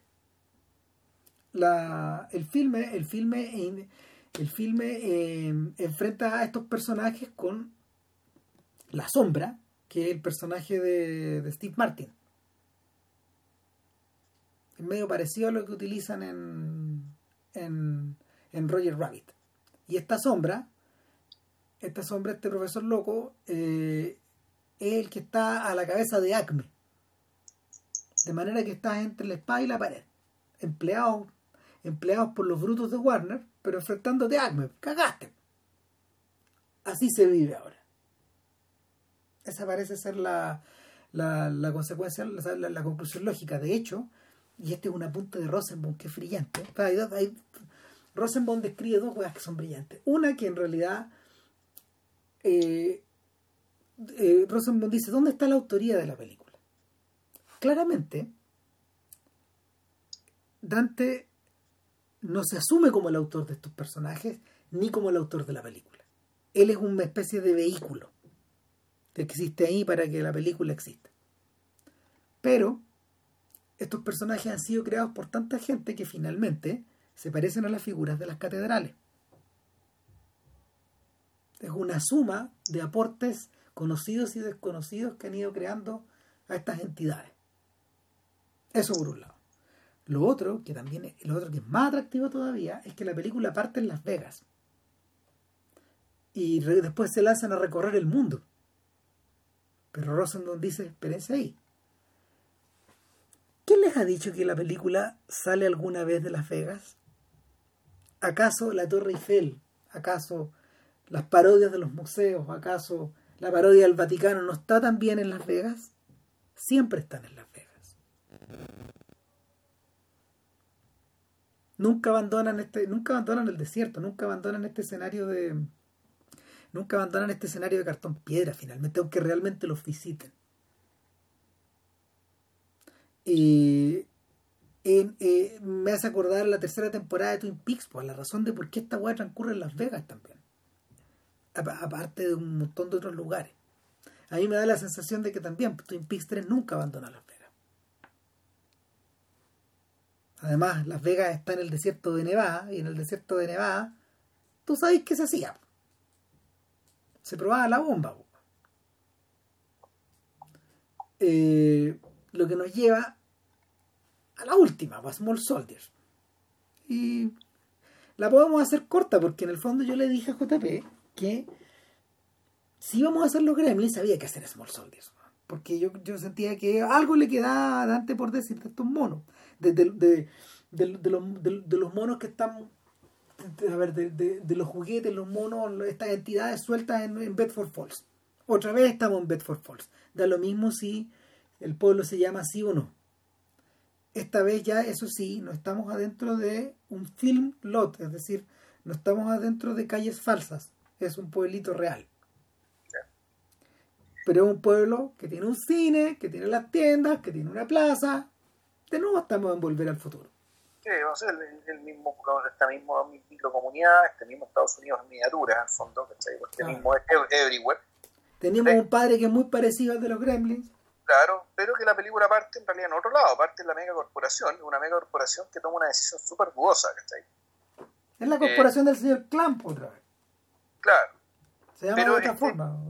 Claro, pero es otro perfil el de este sujeto. Globo Corp, ¿se llama algo así? Eh, algo así, claro. O Global Corp. Global Corp, eh. Claro, donde el, el Dennis Leary hace el papel del millonario, en este caso un millonario que es bastante distinto a, a, Clamp. Este es más bien un es una, es una corporación militar, que fabrica armas, digamos. Pero que entre las múltiples que se van a gloria, digamos, de algo que es cierto.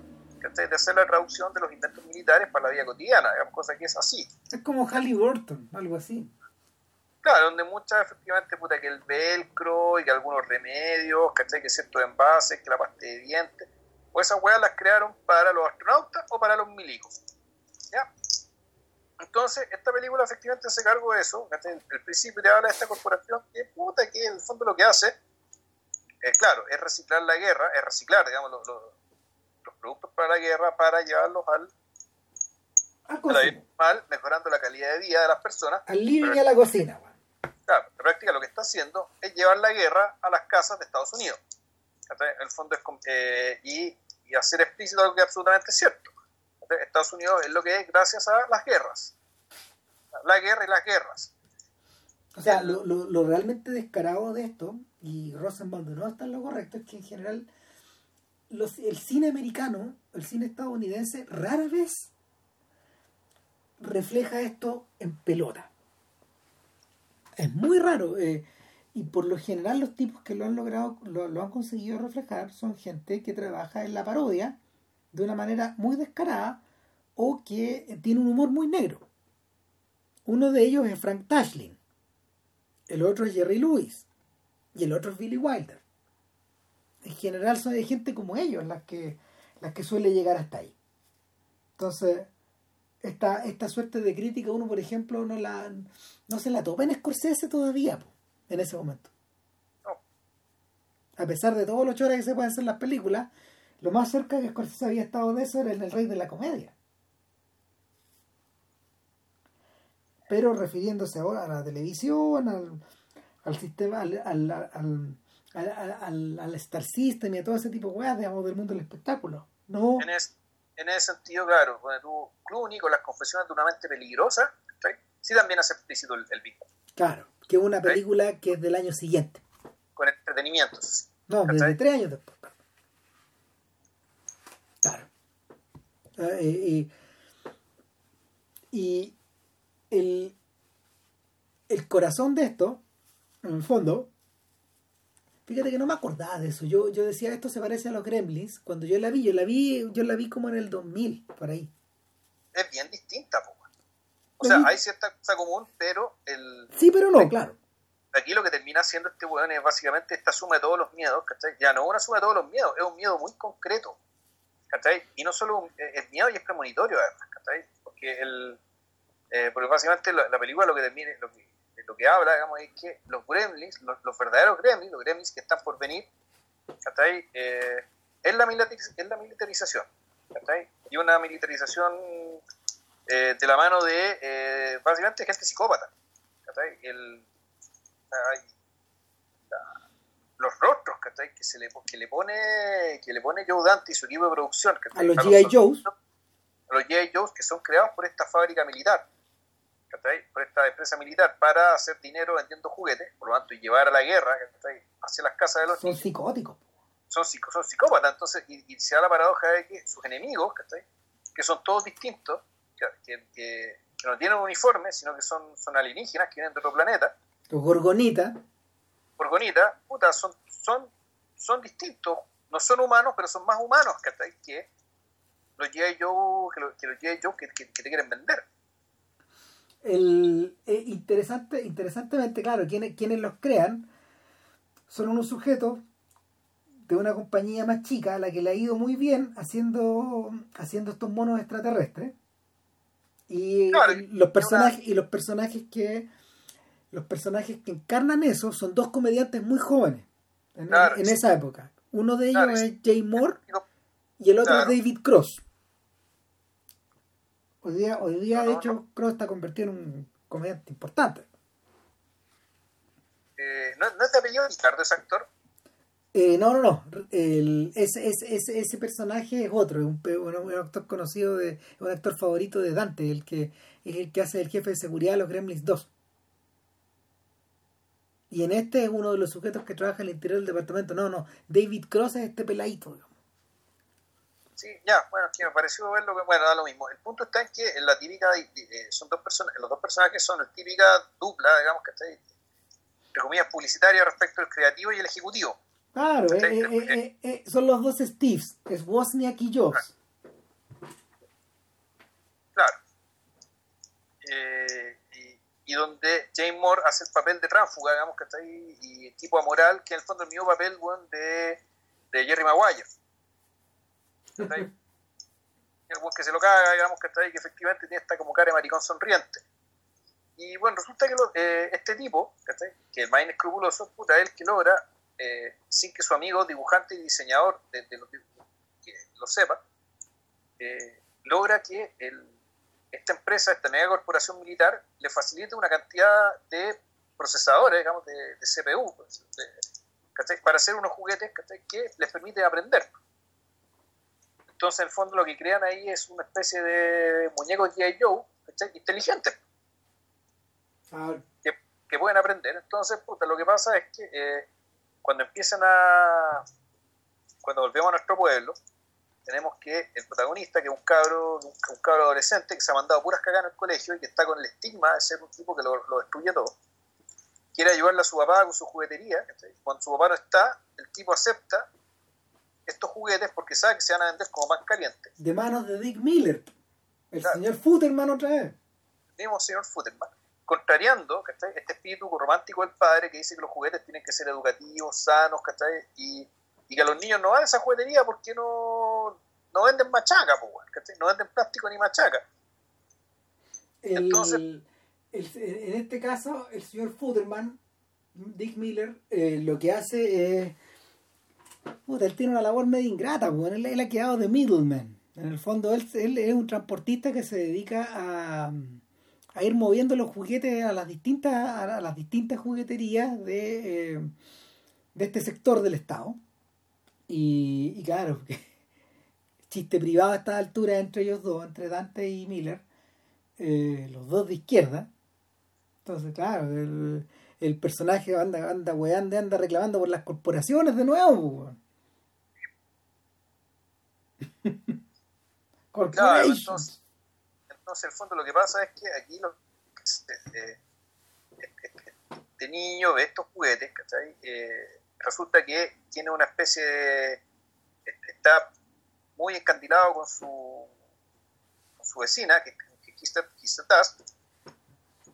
que, tiene un hermano chico y que puta ahí ven que está el juguete, bueno, ¿cachai? Y lo quiere, se lo quiere puro, se lo quiere puro comprar porque el cabrón chico está de cumpleaños. Entonces efectivamente este weón se da cuenta de que el de que el, juguete tiene potencial, se va a vender como pan caliente. Y eh, puta, se va para su casa, deja la juguetería sola, o sea, deja la juguetería cerrada, qué sé yo, y pasan dos cosas, ¿cachai? Que básicamente terminan todo lo que pasa en la película. Uno, como los juguetes son inteligentes, los, los. Joe se despiertan, se activan solos, rompen el plástico con un puño, como parte, digamos, de, la promesa comercial de este juguete. Claro, o sea, Dennis les ha dicho dos cosas. Primero que nada, man, eso que estoy viendo ahí, lo hace el juguete, porque él rompía el comercial, el mono rompía con un puño, con un, de un puñetazo, él mismo la, el envase. Y lo segundo, bueno, ¿y estos gorgonitas quiénes son?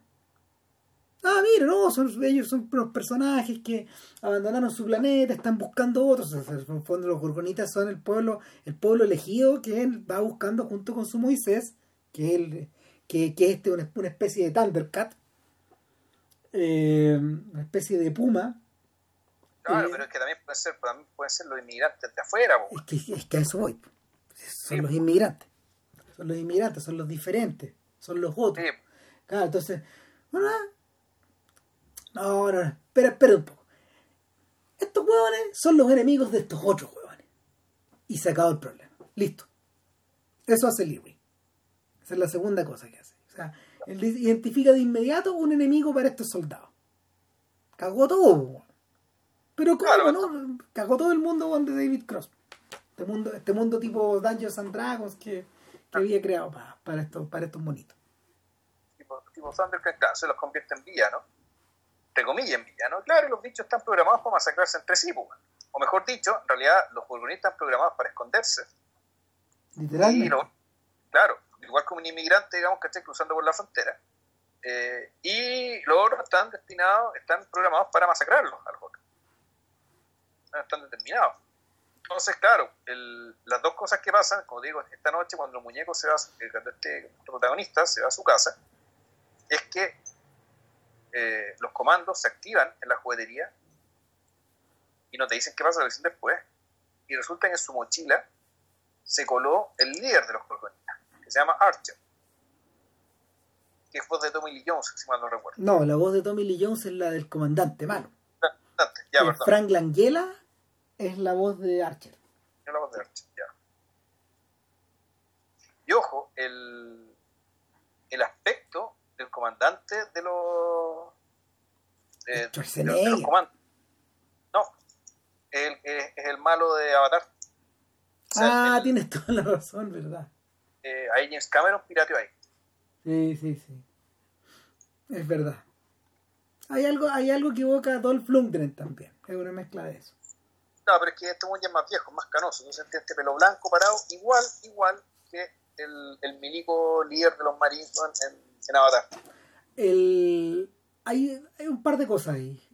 El momento, en que los, el momento en que los juguetes despiertan, tú dices, ah, ok.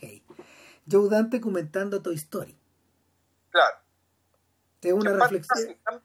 Es una reflexión sobre eso. O sea, Joe Dante le está contestando a Toy Story, a Toy Story en esta película. Exacto. Eso, eso por un lado. Y por otro, es la por otro, eh, Joe Dante está haciendo referencia a esos viejos cortos de la Warner, donde los juguetes o los libros despertaban. Armaban su carrete. O, los objetos. Y claro, y eh, armaban el mazo carrete en la noche. ¿Te acordás que uno los vio cuando chico? Sí. Son muchas versiones de lo mismo. Pero en el fondo es el soldadito de plomo. Siempre. Siempre el soldadito de plomo. El soldadito de plomo. El, eh, es, como se llama el, el, la figura canónica. Claro, o sea, es, este, en, el fondo es el mito del autómata. Sí, claro que sí. Propuesto ahí. Es el mito del autómata. Pero, pero, pero pasado por el sedazo del soldadito de plomo. Es de Juan Christian Andersen, ¿cierto? Sí. Tengo yo que sí. Sí. Eh, y los, los, juguetes despiertan y es un poco gremlins otra vez. Es decir, todo esto pasa en una noche o en un par de noches. No más que eso. Eh, los juguetes están eh, programados para identificar a todo aquel que se oponga contra ellos como enemigo. Y sin embargo, sin embargo, Dante trabaja un poco más en esta ocasión la, el escenario de la casa, finalmente. Y, interesante de nuevo.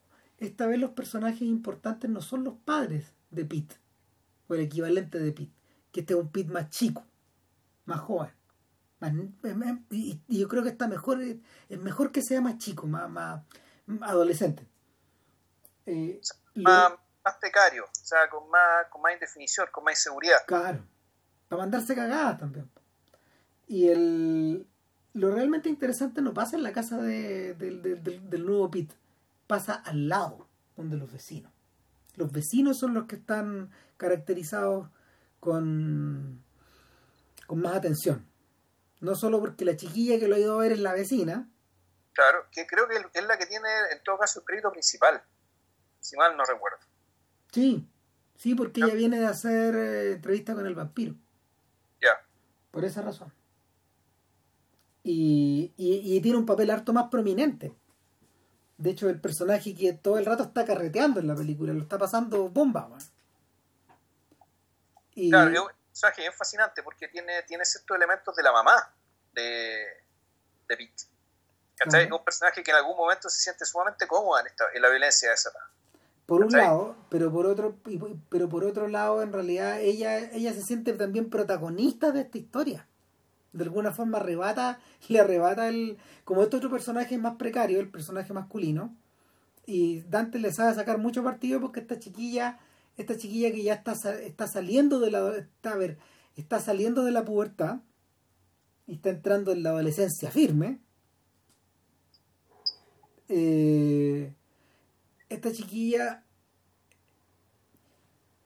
ella ya no es una coleccionista de muñecas, no juega con las muñecas colecciona muñecas.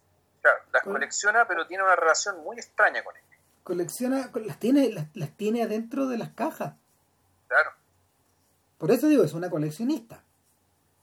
Entonces, él tiene sus muñecas Barbie, que se llaman Wendy en la historia. Y bien podrían haberse llamado, ¿cómo se llaman? Stacy Malibu. Stacy Malibu es lo mismo, claro. Claro. Eh, el, y en paralelo tiene un padre que es el gran comediante Phil Hartman. Su última, una de sus últimas películas que no sí, Qué trágico. Sí, eh, no, nada, Phil Hartman es un... Eh, Phil Hartman interpreta, interpreta algo que algo en lo que él se ha especializado, un, un cara dura, un el cretino, el, el cretino blanco, Claro, no, por, e, por eso Hartman es tan grande, porque el weón en el fondo se echa, se echa al hombro toda esa weá e interpreta interpreta al antónimo del padre de, este chiquillo. O sea, este weón no tiene nada romántico, este weón está dispuesto a echarse un árbol grande, weón, para poder parar su plato de mierda satelital, weón. Claro, para poder ver una tele, weón, que ocupa todo el living, weón, ¿cachai? Y que es de la... que es el típico mal gusto, opulento gringo, weón, ¿cachai? y que también absolutamente preocupado de huevadas, de que, o sea, más que huevadas, no es que sean huevadas, ¿cachai? Pero en el fondo es una esa preocupación que tenía de que la imagen fuera perfecta, que fuera todo perfecto, que el sonido fuera perfecto, en el fondo la, esta, este, este como, ¿cómo decirlo? Este, este, celo del consumidor, ¿cachai? Que demanda que la experiencia sea como él pagó, por, lo cual él pagó. High end. High end, productos de alto, de alta, ¿cómo se llama? De alta gama, como le dicen en español. Y es la clásica, el clásico consumidor y al mismo tiempo clásica, clásica víctima de este mercado, de mejorar tu weá permanentemente. Claro. De hecho, hay, hay, hay como se llama, hay, pistas en el resto de la película donde permiten indicar que todos odian a este weón porque pone la, pone la tele fuerte, la música fuerte, huevea. No, claro. A todos los vecinos. Cuando la película atribuye a las cámaras a la visión de los, de los, de los bichos, porque los, los juguetes estos tienen una visión, pues tienen una especie de identificador, ¿cachai? Como son máquinas preparadas para matar y para, y para ambientarse. Terminator. Claro, entonces estos Terminator lo ven y a veces moron, ¿cachai? Moron. Weón, así, Wea, claro. ¿Cachai? Tonto weón, o así, ¿cachai? Claro, y este tonto weón. interpreta con un encanto, weón, ¿cachai? Porque en el fondo el, te cae mal, pero igual te cae bien. Sí, sí, esa es la maravilla de Phil Hartman de verlo en acción. Sí. Pura. Entonces, claro, con, con, con, con, este elenco de este, de este padre romántico por un lado y este huevón por el otro, estas son, esas son las figuras adultas. Ya no quedan, ya no, ya no existen las figuras entrañables, porque el, el, la nueva encarnación del señor Fuderman, él va y entra, él, él, es un facilitador nomás. Sí, claro. Entonces, los cabros quedan un poco botados ah, y, y, y, volvemos a la idea de Pete con Kate, solo que Kate esta vez da pala. Claro.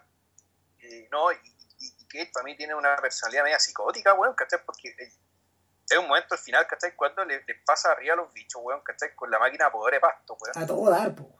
Y claro, y feliz, weón, ¿cachai? Sin ni un asco, weón. Entonces tú decís, claro, el, esa ferocidad que vimos, que está en el personaje materno, eh, aquí está en, está en la niña, no en la mamá.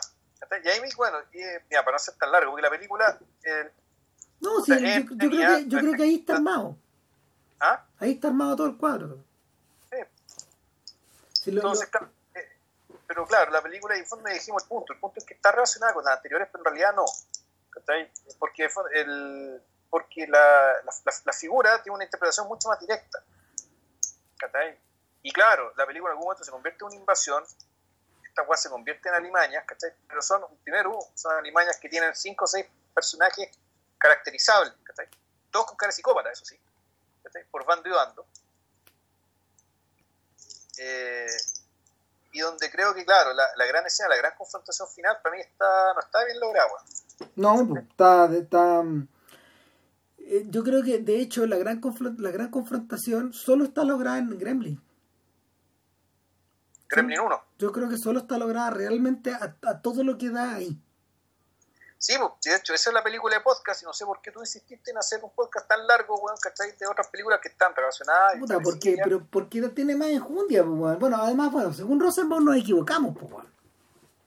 Ah, ya, él, él dice que le es mejor la 2. No, no, Rosenbaum, Rosenbaum que bueno, que puta, que, que conoce a Joe Dante. Eh... O sea, Ros, Rosenbaum dijo que Gremlins en realidad era una película que, que los Gremlins eran los negros en eh. su momento pero, pero, pero, pero hoy día dice algo más parecido a lo que comentamos nosotros. Eh, sí, pues se pasaría de hueón si, si pensara eso todavía. Pues. No, no, claro, no. Si lo, lo, que pasa es que la, la cabeza de la cabeza de Rosenbaum reventó, no con estas películas que comentamos, pues, bueno. reventó con lo que él llama la trilogía de la guerra. Y la trilogía de la guerra, según él, la War Trilogy de, de Joe Dante, eh, está armada en los 90 y, y, y está constituida por Matiné, por The Second Civil War y por Small. Soldiers. Ah, perfecto. Y en el fondo una trilogía acerca de la militarización o de la relación que los americanos tienen con las armas. ¿Viste que la cagamos entonces? No, pues bueno. No. No, pero, pero espérate, pero, pero, ahora a propósito de eso y en la coda, ¿de qué se trata Matiné en tres minutos? Matiné es una historia que transcurre durante la crisis de los misiles en 1961. No, 62. 62, perdón, claro. En 1962. A en el verano.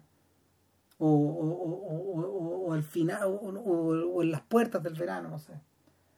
Transcurren esos 13 días. Eh, Yo creo que esa, esa, esa, película se acerca al podcast también. 13 días, sí. Sí. Eh, Matiné transcurre además en Key West, es decir, en uno de los islotes más cercanos a Cuba, sino en el islote habitado por estadounidenses más cercanos de la Florida a la isla. Yeah. Matiné es la historia de unos adolescentes, de unos cabros chicos, que están esperando con todas sus ansias el estreno de Mant. Man Ant. Mant. Claro, y está escrito con los títulos que identifican a Them. Un clásico de. un clásico del cine de sci-fi de los 50. Y. ¿Quién es el weón que trae a Mant a la ciudad? La trae. John Goodman. John Goodman, que está interpretando básicamente a William Castle. William Castle es un William Castle es un legendario productor de los años 50, Corman antes de Corman. William Castle es el tipo que hizo The Tingler, el, cosquillador, el cosquillador que, que, mm, que, para proyectar la película metió debajo de algunos asientos de eh, metía debajo de algunos asientos en los cines un aparatito que te causaba un, pequeño cosquilleo eléctrico que te hacía levantarte del asiento. En unos momentos determinados. Tú bueno, los iban apretando en la medida que la película transcurría. Entonces, claro, lo que tiene, eh, lo que tiene eh, William Castle, que también es un maestro a la, a, la, visión no solo de Dante, sino que de, de John Waters, es que el personaje crea una nueva, una, dos nuevos sistemas, Rumble Rama, que en el fondo es una weá que es como Sense Around, el Sense Around que uno vio en los teatros cuando es chico, que te hace sacudir el del cine, y lo otro, claro, es Atomarama, ¿cachai? Que, puta, que es una, experiencia nueva, weón, donde finalmente es como el 4 de X, revierte un poco a eso, y el personaje se parece a Cramp, se, se, se, parece, perdón, se parece a, se parece a Corman un poco, un poco, pero también se parece a se parece a Castle, pero también se parece un poco a esta idea de Trump, a esta, esta idea del buonero, del buen que te vende un poco la pescada. Del Conman. Del Conman, claro. Pero hay una cosa, hay una cosa que realmente, hay una cosa que lo separa, y eso lo, eso lo emparenta con Ed Wood, como te decía hace un rato. No sé si antes de empezar el podcast, en fin, da lo mismo yo siento que Matiné es una película que hoy día está mejor lograda que, que, que, que, Ed Wood, porque el personaje de Goodman, el personaje de Goodman semeja a algo que, que tal como explica Rosenbaum en un largo ensayo sobre Dante, Dante posee. Y es una eminente honestidad respecto de el tipo de persona que es él, del tipo de cine que hace, del tipo de ideas que, que prodiga él se sabe una criatura del espectáculo, pero al mismo tiempo él, él, nunca se siente al centro del espectáculo. Y este, este, este, otro personaje, Woodman, lo que eh, él anda buscando de pueblo en pueblo, como casi como si, casi como si fuera criatura de circo o, o, señor Corales. Señor Farno. Claro, él anda, él anda buscando articular emoción. El viejo está vivo y disfruta como cabro chico en la medida de que la gente se aterra en sus funciones, sobre todo los niños.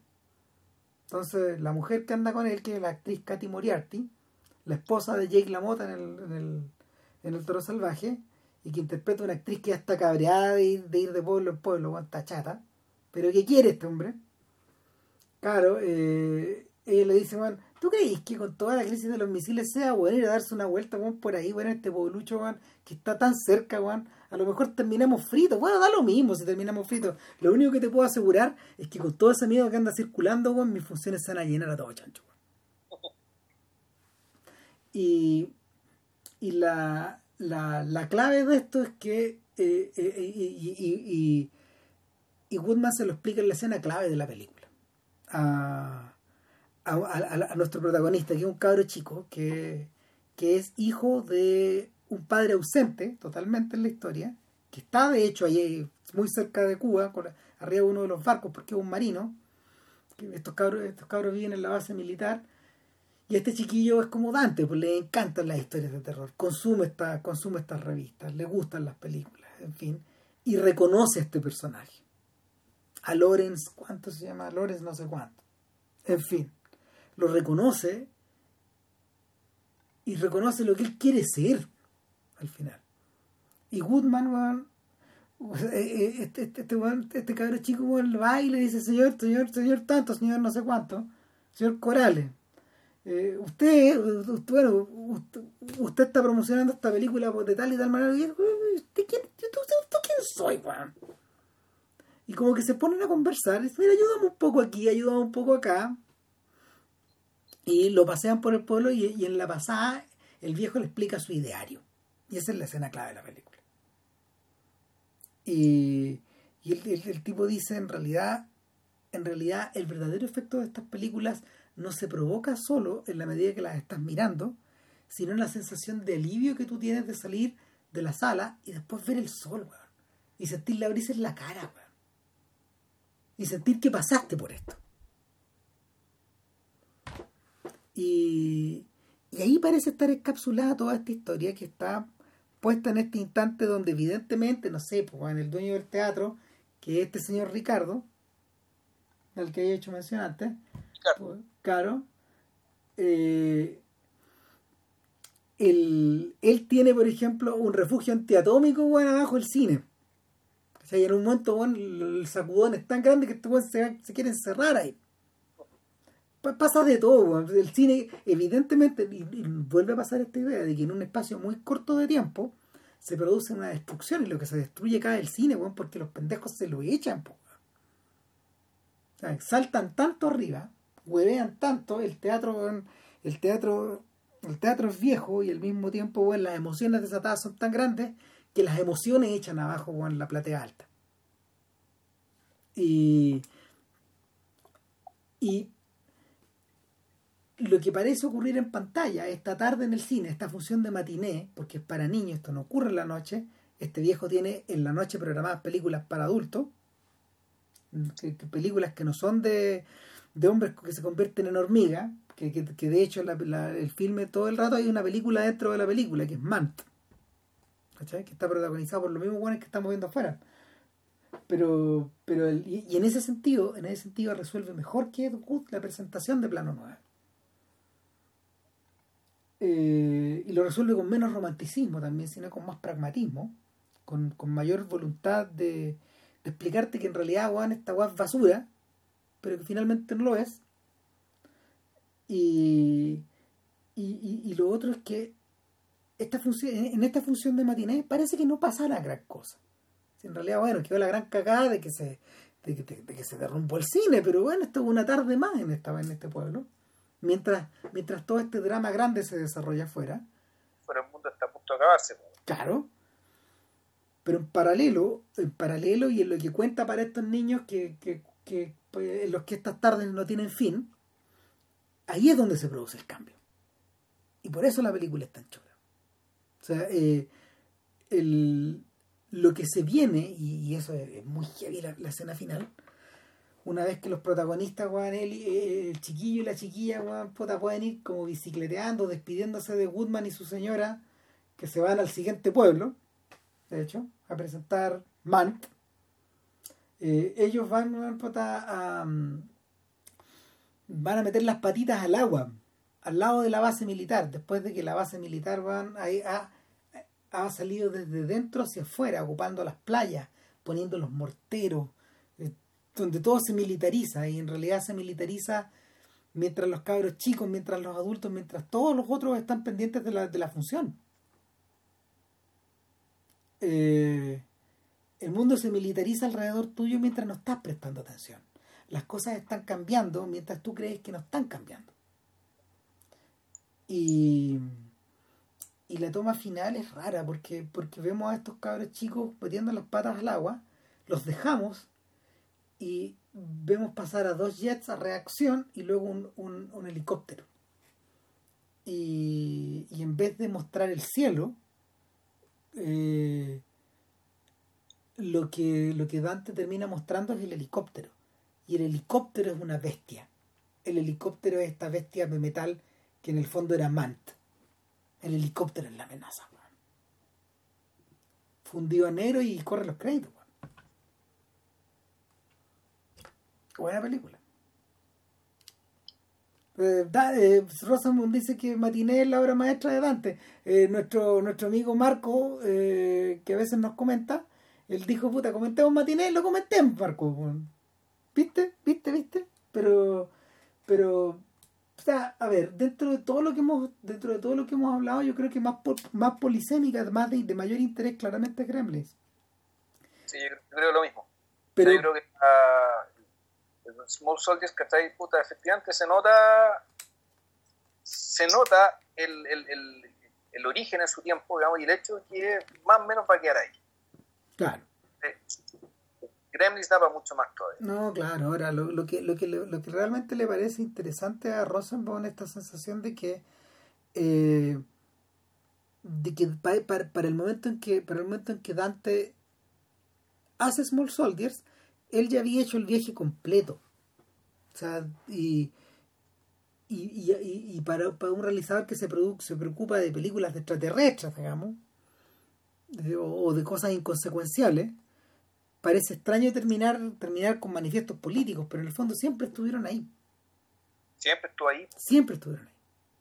Y todavía están ahí. El problema es que eh, te da la impresión de que el problema de esta película Small Soldiers es como, es como en caso que ustedes tuvieran dudas, en caso de que no les haya quedado claro, cuando en realidad estaba todo bastante claro.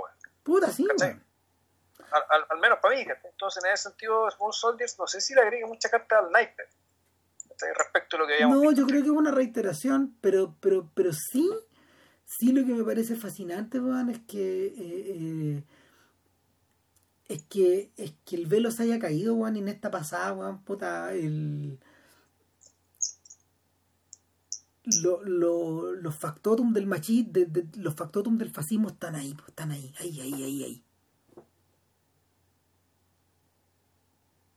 El... Interesantemente, Dante tiene una empresita chica que se llama Trailers from Hell, hoy día en YouTube. Y en un sitio web y en distintas webs. Y, y lo bonito del, del, del, emprendimiento de Trailers from Hell es que él y sus amigos, entre ellos John Landis o Larry y esa gente, te hacen una pequeñísima introducción de una película que a veces, a veces son obras maestras, a veces son huevas raras, a veces son cosas freak, y a veces también están estos otros filmes que se pueden leer de la misma forma que, que, Dante hace, con su material. Sobre todo las películas que Dante comenta, de hecho, que no sé, son El, el abominable señor del doctor de la criatura en las nieves, o no sé, o, o, o, o, unas películas de, de de extraterrestres berretas, digamos que no lo son, no son tales, en fin. De hecho, viendo esta weá me, quedaron, me dieron ganas de hecho de hacer el podcast de la colaboración entre Jack Turner y Val Luton. El productor de, Cat People. El productor de todas estas otras weas, O sea, ellos dos tuvieron una, una relación media simbiótica y funciona un poco en la misma dirección que estos gallos. La dejo tiradita ahí. Pero en realidad el próximo podcast es sobre otra cosa. ¿Así sobre qué, Juan? Puta, si vos me dijiste ayer o lo dije yo, eh, no, es sobre Titicut Follies. Ah, ya, tú querías hacer el podcast sobre eso. Sí. Ya, bueno, entonces eso también implica que eh, vamos a hacer solamente Titicut Follies. Solo. ¿Por qué? Porque Fred Weisman eh, también es un mundo en sí mismo, cada película puede ser que amerite podcast. Yo al menos vi la del, esta, la del una, una que es sobre el Senado de un Estado, no me acuerdo qué Estado era. Sí, me acuerdo que me comentaste, yo no la he visto. Y era la, era la raja, pues. no, Pero esa hay una obra de madurez, ¿cachai? Con, con estas películas que, que además eh, se tomaba mucho tiempo, ¿cachai? Para, eh, para básicamente recorrer todos los pasillos de estos, de, estos mundos. Porque son mundos de pasillos. Sí, sí, son películas que se dejan cerebros. Claro, son, cuerpos humanos. Cerebro, o sea, son, eh, pero primero que nada son instituciones. Sí, siempre son, son instituciones que a veces son comunidades ¿cachai? reglamentadas, pero claro, también pueden ser, pueden revertir eh, a, a, también funcionar como si fuera un solo organismo, una sola mente. Eso puede, a veces sí, a veces no. Follies no tengo la impresión de que sea así. No. Eh, pero bueno, ahí lo vamos a ver viendo película por película. Pero vamos, para empezar, porque es algo que teníamos recontra pendiente, y, pero también desde la ignorancia un poco, porque yo he visto solamente dos películas de, mm. eh, puede ser Ramírez, he visto más, pero para empezar, vamos a empezar con el principio. eh, que una, una, una película del año 67 dura una hora y media o por ahí, y es, de, y es y claro, y además retomamos nuestra vieja tradición de eh, hablar de aquellas bellas películas para ver en familia. Todas sí. Eh, esta weá no la vean, veanla solo. Sí, ni cagando, weón, se la Ni a la polola, ni a la mamá, ni a los hijos que tienen, weón, no. No, no. Veanla solo. Sí. Dicho eso, puta, nada. Da la 1.20 Ah, está. Bueno, ya. Pero viste, tuviste fuerza para llegar al final, weón. O sea, e-, e-, eso crees tú, weón. Puta, Vilche está convertido, o está convertido en puré, weón.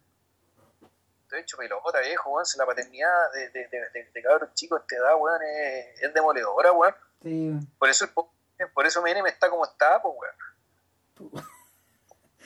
Ticket to hell. Puta, sí, listo, al fiambre, pues, weón, ¿cachai? Sí. sí. Vilche lo anunció, vampiro, lo anunció antes de, de comenzar. El vampiro que lleva tu apellido, weón, no, no perdona, weón, ¿cachai? Ya te da menos, weón. No, loco. Puta la weá. Puta la weá. Ya, sería todo. Nos estamos sí, viendo. Okay, muy bien, y nos vemos todo, todo, el día que sea. Chao. chao.